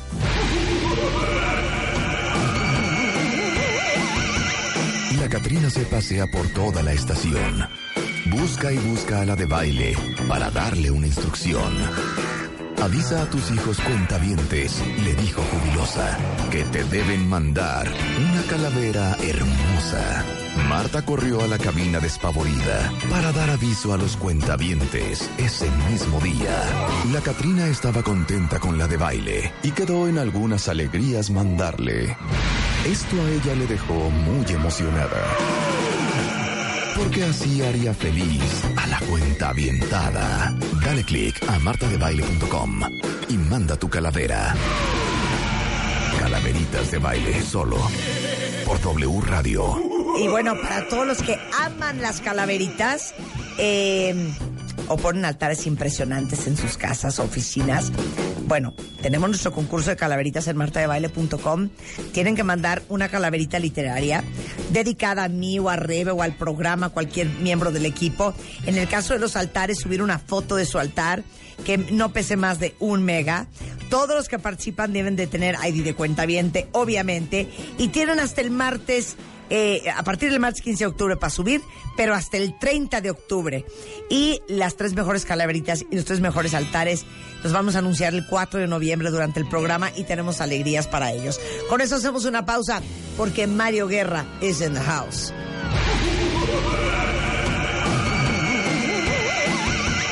La Catrina se pasea por toda la estación. Busca y busca a la de baile para darle una instrucción. Avisa a tus hijos cuentavientes, le dijo jubilosa, que te deben mandar una calavera hermosa. Marta corrió a la cabina despavorida para dar aviso a los cuentavientes ese mismo día. La Catrina estaba contenta con la de baile y quedó en algunas alegrías mandarle. Esto a ella le dejó muy emocionada porque así haría feliz a la cuenta avientada. Dale click a martadebaile.com y manda tu calavera. Calaveritas de baile solo por W Radio. El quinto casting se ha cerrado. Enchúlame el changarro 2019. Más de 4.000 emprendedores y un solo ganador. Conoce a nuestros emprendedores este viernes 18 de octubre en el programa. Enchúlame el changarro 2019. Tú pones el negocio, nosotros lo transformamos. Crecer más, crear más, vender más. Enchúlame el changarro 2019.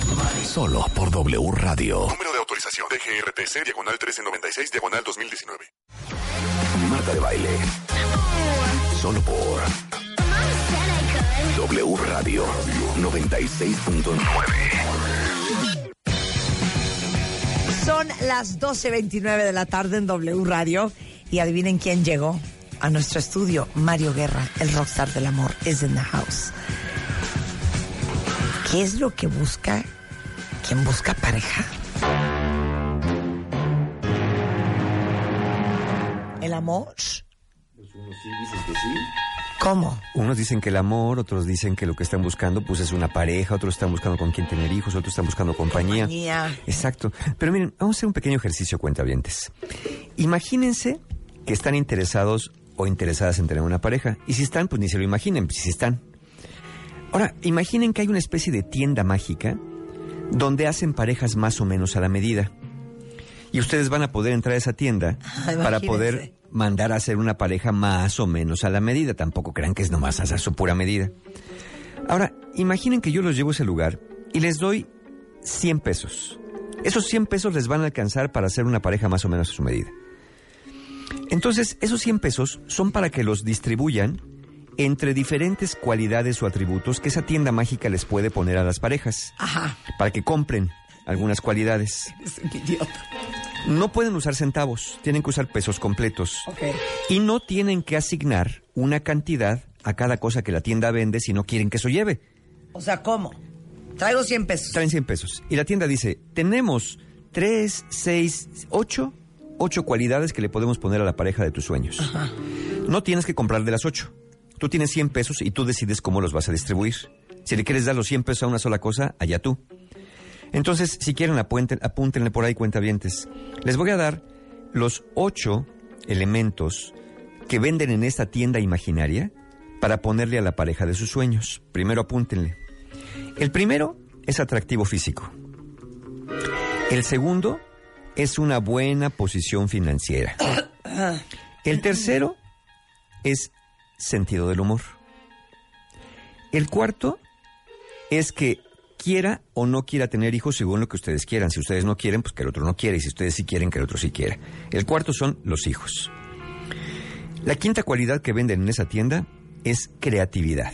Eso le podrían poner a la pareja. ¿Qué, qué quieres tú? Si te interesa la creatividad, le inviertes una lana de tus 100 pesos. El siguiente rasgo es amabilidad. El que sigue, el penúltimo, podrías comprar con esos 100 pesos que tu pareja tenga algunos, algunos pesitos de religiosidad o espiritualidad, si es que eso te es importante. Y el último de los rasgos a considerar, que de esos 100 pesitos, si te importa, dices, no, pues espérame, yo quiero guardar una lanita para esto, que tú seas su primera y única pareja sexual. Que tienen 100 pesos. Yo sí le meto un 30 pesos a la última. Ah, la ¿eh? última.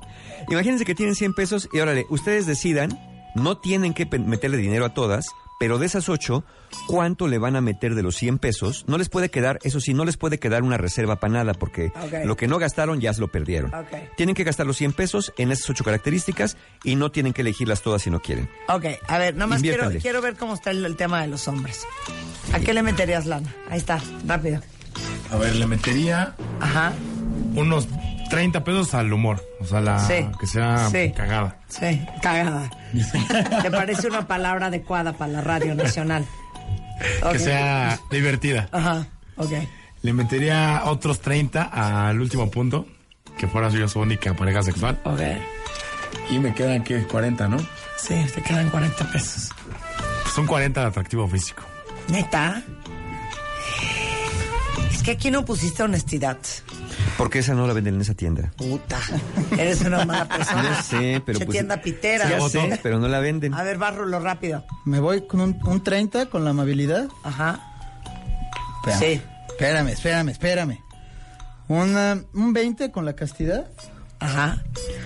Otro 20 con el sentido del humor. No, 30 con el sentido del Sí. humor. 30 y 30 son Sí. 60 y 20, 80. Y... Quedan 20. No, pues obviamente el 20 con el atractivo físico, desde luego. Fíjate que yo le daría un 10 pesos al atractivo físico. 10 pesos, ok. 10 pesos. De tus 100 pesitos. 30 la castidad. Ajá. Me quedan 60, ¿verdad?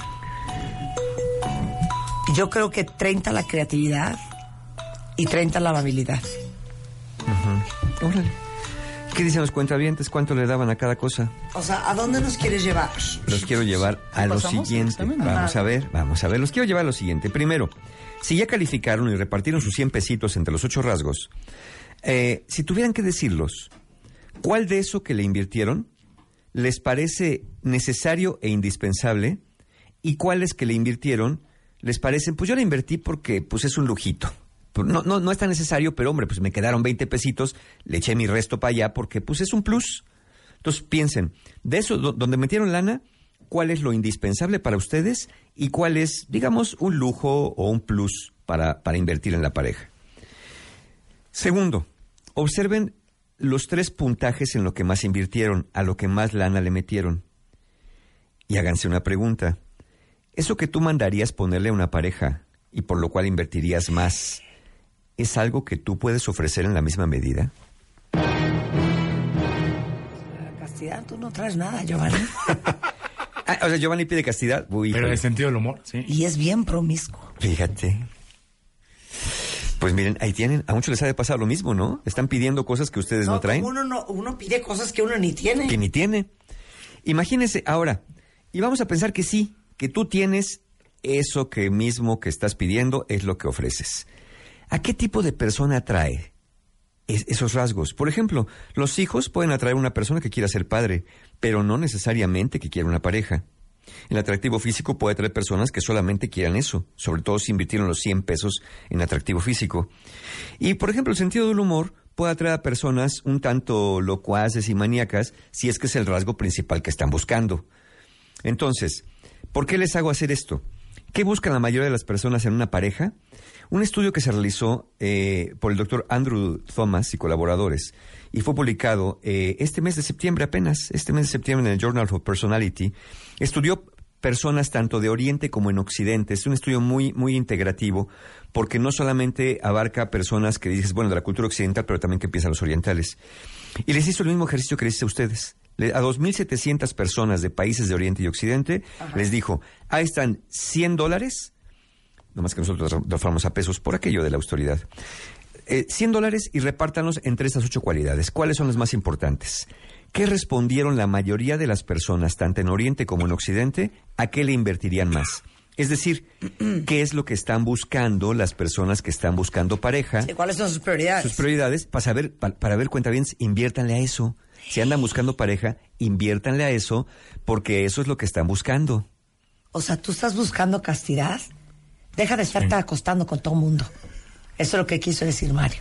Eso fue lo que quiso decir. Más o menos, sí. Sí, ¿no? Sí, sí, claro. ¿Quieres humor? Pues, güey, aliviánate. Inviértele a eso. ¿sí? Ahora, ¿qué buscan la mayoría de las personas en el mundo, tanto hombres como mujeres? El rasgo principal que están buscando las personas en una pareja es Ajá. amabilidad. Fíjate, fue el top 2 de Rulo. El, el- de los 100 pesos, los hombres invierten 25 pesos en ponerle amabilidad a su potencial pareja y las mujeres invierten 24 pesos. Y los dos dicen que eso no es un lujo, que es una necesidad. Claro. Que sin eso nomás no le entran. 25% es el- el- el- la prioridad que le dan. Es el porcentaje más alto, tanto en hombres como en mujeres. Pues no dicen muchos hombres. No, pues te digo por qué ando con ella, porque no la sé de tos. El no la sé de tos es muy apreciado por los hombres. Bueno, fíjense. Bueno, Ahora bien, Exacto, sí, no hace de se tos, valora. claro, claro. Se valora. Se valora. Ahora, el segundo componente, que es muy importante, eh, pero es más importante para los hombres que para las mujeres, fíjense. Los hombres le invierten de sus 100 pesos, 23 pesos, y las mujeres 17 pesos, que es el atractivo físico.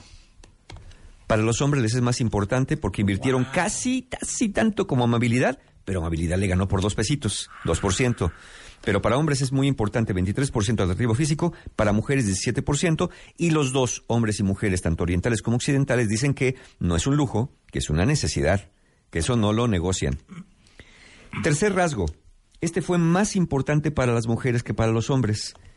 Las mujeres invirtieron 18 pesos de sus 100 en esto, mientras los hombres invirtieron 11 pesos de sus 100. Ay, ¿cuál será? ¿Cuál que será? es la buena posición socioeconómica. Que Le tenga importa más a la mujer que le hombre, 18%. claro. Más, yo le invierto 18 pesos a eso. Los hombres dicen, sí, pero yo le invierto 11 de mis 100 pesos. Y ambos sexos consideran que es una necesidad, no es un lujo. El cuarto rasgo, y ahí es donde puede entrar Giovanni Acena. 15 de los 100 pesos en hombres y 14 de mujeres dicen que el sentido del humor es muy importante. Esa lanita le metían ahí, que no es poca, son 15 pesitos para hombres, 14 para mujeres. Y ambos sexos dicen que es una necesidad, pero solamente en el caso de los hombres, solo son los occidentales. Los hombres orientales dicen que el sentido del humor no es tan necesario. Los hombres asiáticos, los hombres hindús, los hombres, eh, digamos, de, de- de la Rusia más asiática, dicen que no, que eso no es tan importante. O sea, la mujer aburrida medio. Eh, sí, de- de- flojera no importa. no importa tanto. Pero para los occidentales dicen que sí, que el sentido del humor sí es importante. Le invertían 15 pesitos. Es más, los hombres le invierten más al sentido del humor que a las perspectivas socioeconómicas, que a la posición financiera. Pero las mujeres le invierten más a la posición financiera que al sentido del humor. El siguiente rasgo, siete pesitos le invierten los hombres y nueve las mujeres al tema de los hijos. Ok. Y dicen que ese tema es más bien un lujo, excepto para las mujeres occidentales que dicen que es una necesidad, el tema de los hijos. Aún así, le invierten nada más nueve pesitos. La creatividad, los hombres invierten ocho y las mujeres seis y dicen que es un rasgo de lujo, que no es indispensable.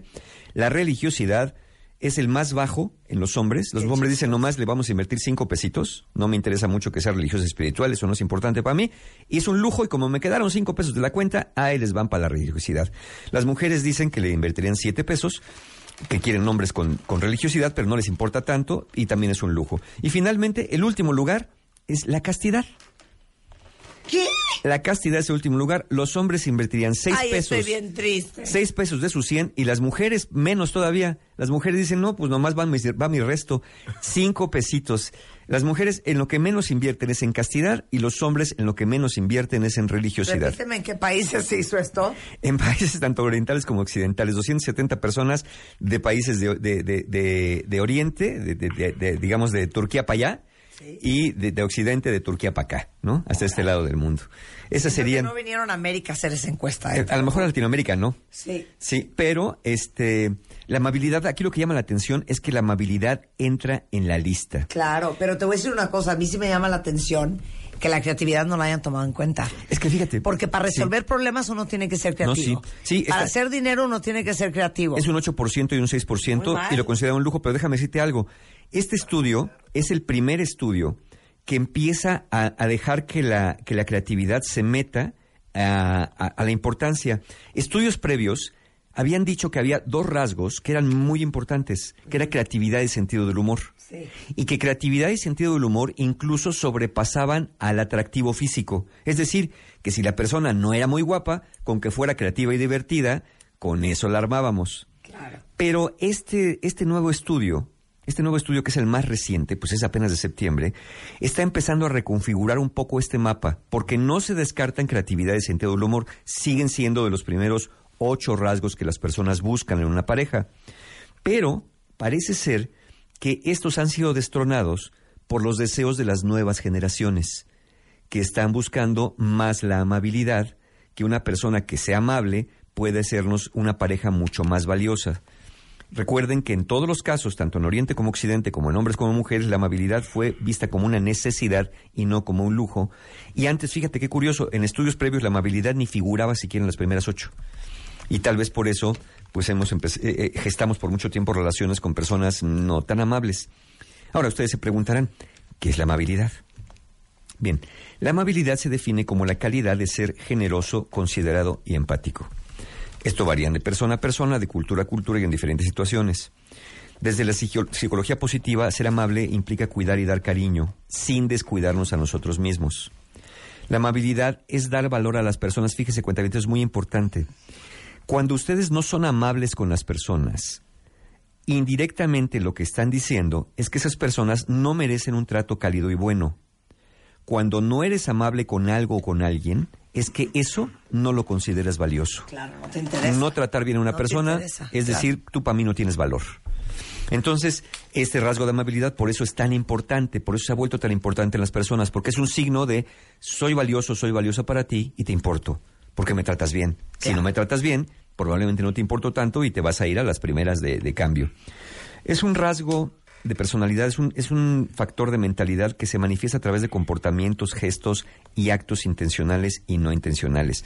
Lamentablemente muchas personas confunden la amabilidad con debilidad y entonces, como no quieren ser débiles, se portan duros, se portan agresivos, se portan demandantes, se portan exigentes, se portan groseros, se portan contestones, intolerantes e impacientes, porque consideran que si se portan bien, que si son pacientes, amables, si piden las cosas por favor, les van a ver la cara y nadie les va a hacer caso, entonces esa es una gran distorsión con el tema de la, de la amabilidad.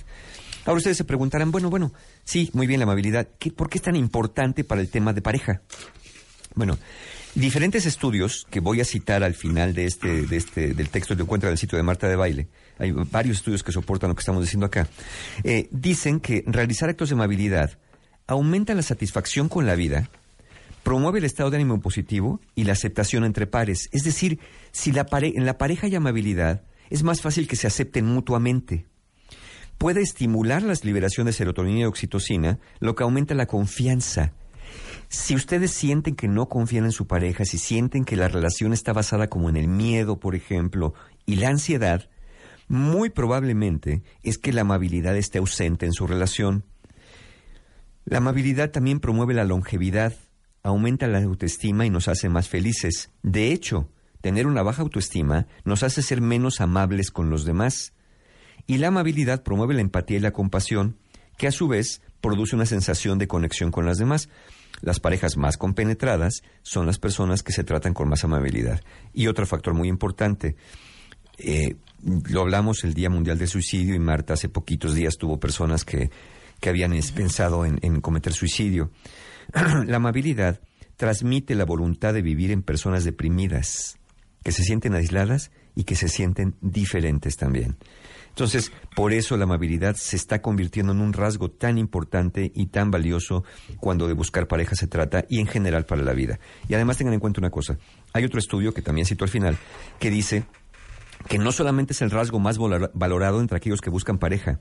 La amabilidad, diferentes estudios han señalado que la amabilidad, junto con la estabilidad emocional, son el predictor más importante de satisfacción y estabilidad en un matrimonio.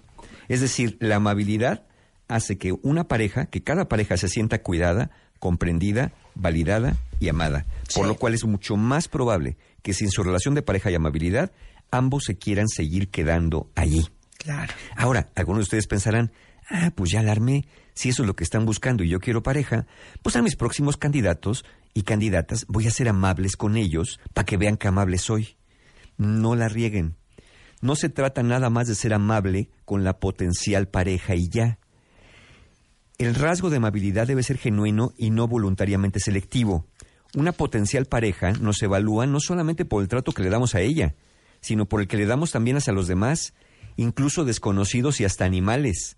Es decir, si eres un maltratador de animales o tratas mal a las personas que no conoces en la calle, les avientas el coche, les mientas la madre, tratas mal al mesero, tratas mal a personas de servicio, evidentemente, pues no esperas que... Y, y luego, y luego le dices a la persona, pero tú no, mi reina, tú eres una diosa, tú eres un príncipe, tú eres un rey, a ti te trato bien. No, eso no me da confianza porque no eres amable, estás fingiendo ser amable conmigo y eso rapidito se detecta.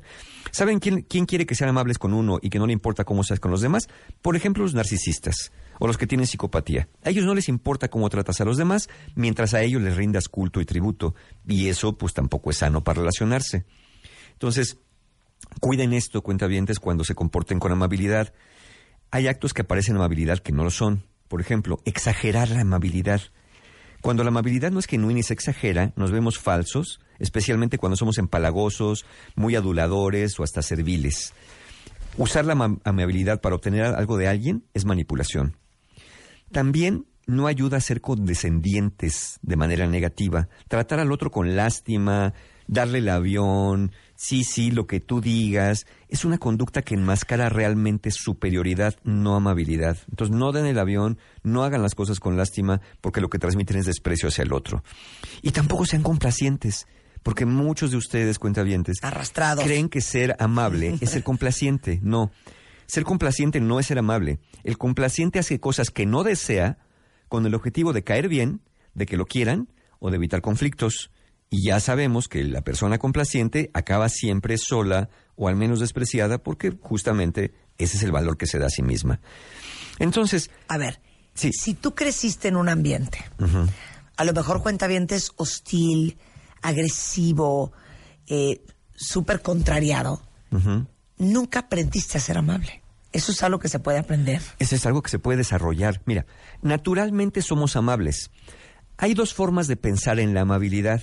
Y el, y, el, y el cómo cada uno de nosotros piensa en la amabilidad va a ser fundamental para saber si la podemos desarrollar o no. Tú puedes ver la amabilidad como un rasgo fijo, que es lo tengo o no lo tengo. Si lo ves así y dices yo no soy amable, pues así soy y ya no hago nada. En cambio, si lo ves como un rasgo que se puede cambiar, que se puede mejorar, le inviertes. Podríamos ver, y conviene mejor ver, a la amabilidad como un músculo. En algunas personas, el músculo naturalmente es más fuerte. Algunas personas ya son como de brazo poderoso, por ejemplo, ¿no? Pero aquellos que no, que son como de bracito de cola de perro, así flaquito, bueno, podrían ejercitar ese brazo para desarrollar más ese músculo. Yo prefiero ver la amabilidad como un músculo que puede hacerse más fuerte, igual que el, músculo del brazo, en todos los que hacen ejercicio, se hace más fuerte si nosotros la ejercitamos. Entonces, para desarrollar más amabilidad, primero preguntémonos qué la está bloqueando, porque es natural tenerla. Claro. Como la amabilidad es un rasgo que nos ha dado ventajas, porque es un rasgo prosocial, somos amables por naturaleza, la educación refina la expresión de la amabilidad y uno de los enemigos más grandes de la amabilidad es el maltrato en la infancia, haber sido maltratados en la infancia, tener baja autoestima y la ansiedad. Los ansiosos pueden fingir que son amables, pero realmente tienden a ser pasivo-agresivos o agresivos encubiertos, utilizan una máscara de aparente aceptación. Son personas, los ansiosos, que utilizan mucho el sarcasmo como una forma de aparentar amabilidad, pero realmente no lo es. Las personas de baja autoestima son muy defensivas y en cuanto se sienten atacadas y como tienen baja autoestima sienten que todo el mundo las ataca, pues entonces siempre están con esta hostilidad defensiva hacia los demás, siendo suspicaces, paranoicas. Y quien ha sido maltratado en la infancia, bueno, quien ha sido maltratado suele maltratar y ser muy poco empático con los demás. Entonces, la fórmula sería atender la salud mental, especialmente la inestabilidad emocional, un poco la ansiedad, y podemos empezar por hacer tres cosas al menos. Primero, comienza contigo mismo. La amabilidad se practica mejor primero sobre uno mismo. A lo mejor necesitas perdonarte algo que hiciste. O a lo mejor necesitas dejar de regañarte como co- lo haces cuando metes la pata. Cuentavientes, ¿qué se dicen ustedes mismos cuando se regañan? ¿Cómo se regañan cuando meten la pata, cuando sienten que cometieron un error? Yo digo esto, no te digas nada a ti mismo que no le dirías a un hijo o a cualquier niño. Y si descubres que tampoco eres amable con los niños, muy probablemente tu problema es tu propia infancia. Jamás se regañen a ustedes mismos como no regañarían a su propio hijo, como no regañarían a cualquier niño. Y repito, y si a los niños los regañan con maltratos y poca amabilidad, entonces muy probablemente tu problema está en la infancia y tengas que atender eso. Porque aparte uno es como es en todo. Exacto. No puedes ser divino con la gente, pero un perro contigo. Por, eh, eh, por eso la gente se da cuenta, ¿no? A ver, si eres muy amable conmigo, pero a ti te maltratas. No puedes Eso ser no está bien. divino con tu nuevo date y una perra con el mesero. Uno es como es en todo. Cultiva tu instinto de amabilidad. Ahí les va una recomendación. Agradece todos los días por algo que haya pasado en ese día, aunque crea que son pequeñas cosas. Agradece, agradece porque te trajeron el café como te gusta, agradece porque alguien te dio los buenos días, agradece porque eh, tus hijos llegaron con bien de la escuela, agradece por cosas, por cualquier cosa, agradece algo todos los días por algo que haya pasado en ese día y así vas a empezar a cultivar el instinto de amabilidad. Y encuentra maneras de ser amable, pequeñas pero concretas. Regala un libro. Mejor todavía, lee un fragmento del libro a alguien. Regala una flor. Mejor todavía, eh, ten flores en casa para ti también. Comparte un café. Miren, hay un concepto que se desarrolló por ahí. eh, en el 2006 empezó en México, en la Ciudad de México, y en muchos lugares esto empieza en Italia, creo que por ahí de 1973 o un poco antes. Eh, algunas cafeterías de especialidad, sobre todo, tienen el concepto de café pendiente. Si no conocen ese concepto, búsquenlo en su cafetería más cercana.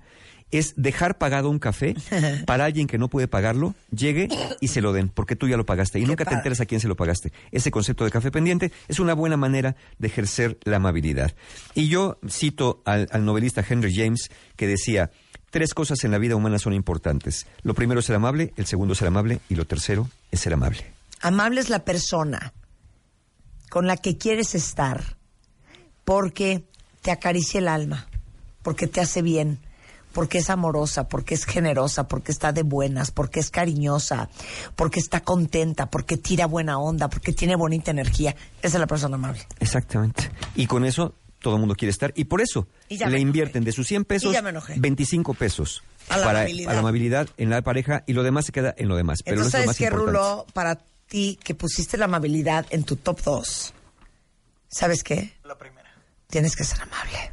Sí, el, el Rulo puso amabilidad y sentido del humor. Sí, Rulo es muy amable. Invirtió 60 pesos Y- en eso y, Sí. y es una buena inversión. Yo casi el resto. ¿eh? Eh, casi el ¿Tienes resto. algún curso, Mario? Pero por supuesto que sí. Mira, tenemos justamente dos talleres. Uno que es ya el 20 de octubre, que es Conciencia para Amar, un taller para personas solteras, justamente donde hablamos de las cosas que son indispensables y necesarias para tener una buena relación de pareja. Ese es el, el- el 20 de octubre y el 27 de octubre, Aprender de la Pérdida. De estos dos talleres les quiero decir algo. Si entran más tardecito, ahorita no, miren, ahorita no compren.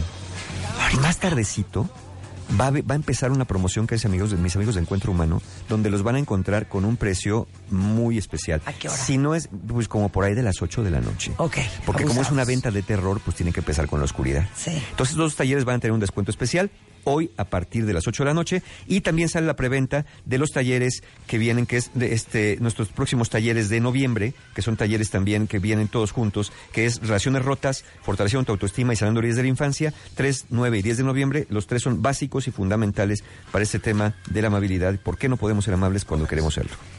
Te quiero, Mario, te Yo quiero. también, muchas gracias. Oigan, cuentavientes, adivinen qué. Les tengo una alegría. Ya hicimos restock en la página de Ivonne.com. Entonces, si entran ahorita a Ivonne.com, ahí está mi colección, salió anoche a las 12 de la noche. Tuvimos sold out en la página, de hecho hasta la tiraron. Pero ahorita me acaban de avisar en WhatsApp que ya hicieron restock en la página de Ivonne.com. Entonces, si no habían podido comprar las cosas de la colección Marta y Baile por Ivonne, corran porque este es el momento para hacerlo, independientemente de que está en las tiendas Ivonne, está en Liverpool y en liverpool.com.mx. Pero sepan que en Ivonne.com, si ahorita meten Ivonne con doble N y latina.com, Ahí van a ver toda la colección y pueden hacer online shopping. Con esto nos vamos, estamos de regreso mañana en punto de las 10 de la mañana. Lo que ha pasado en México y en el mundo con Carlos Red y todo el equipo así las cosas de la tarde en W Radio. Mientras tanto, pasen un hermosísimo martes. ¡Súbele, Chapo!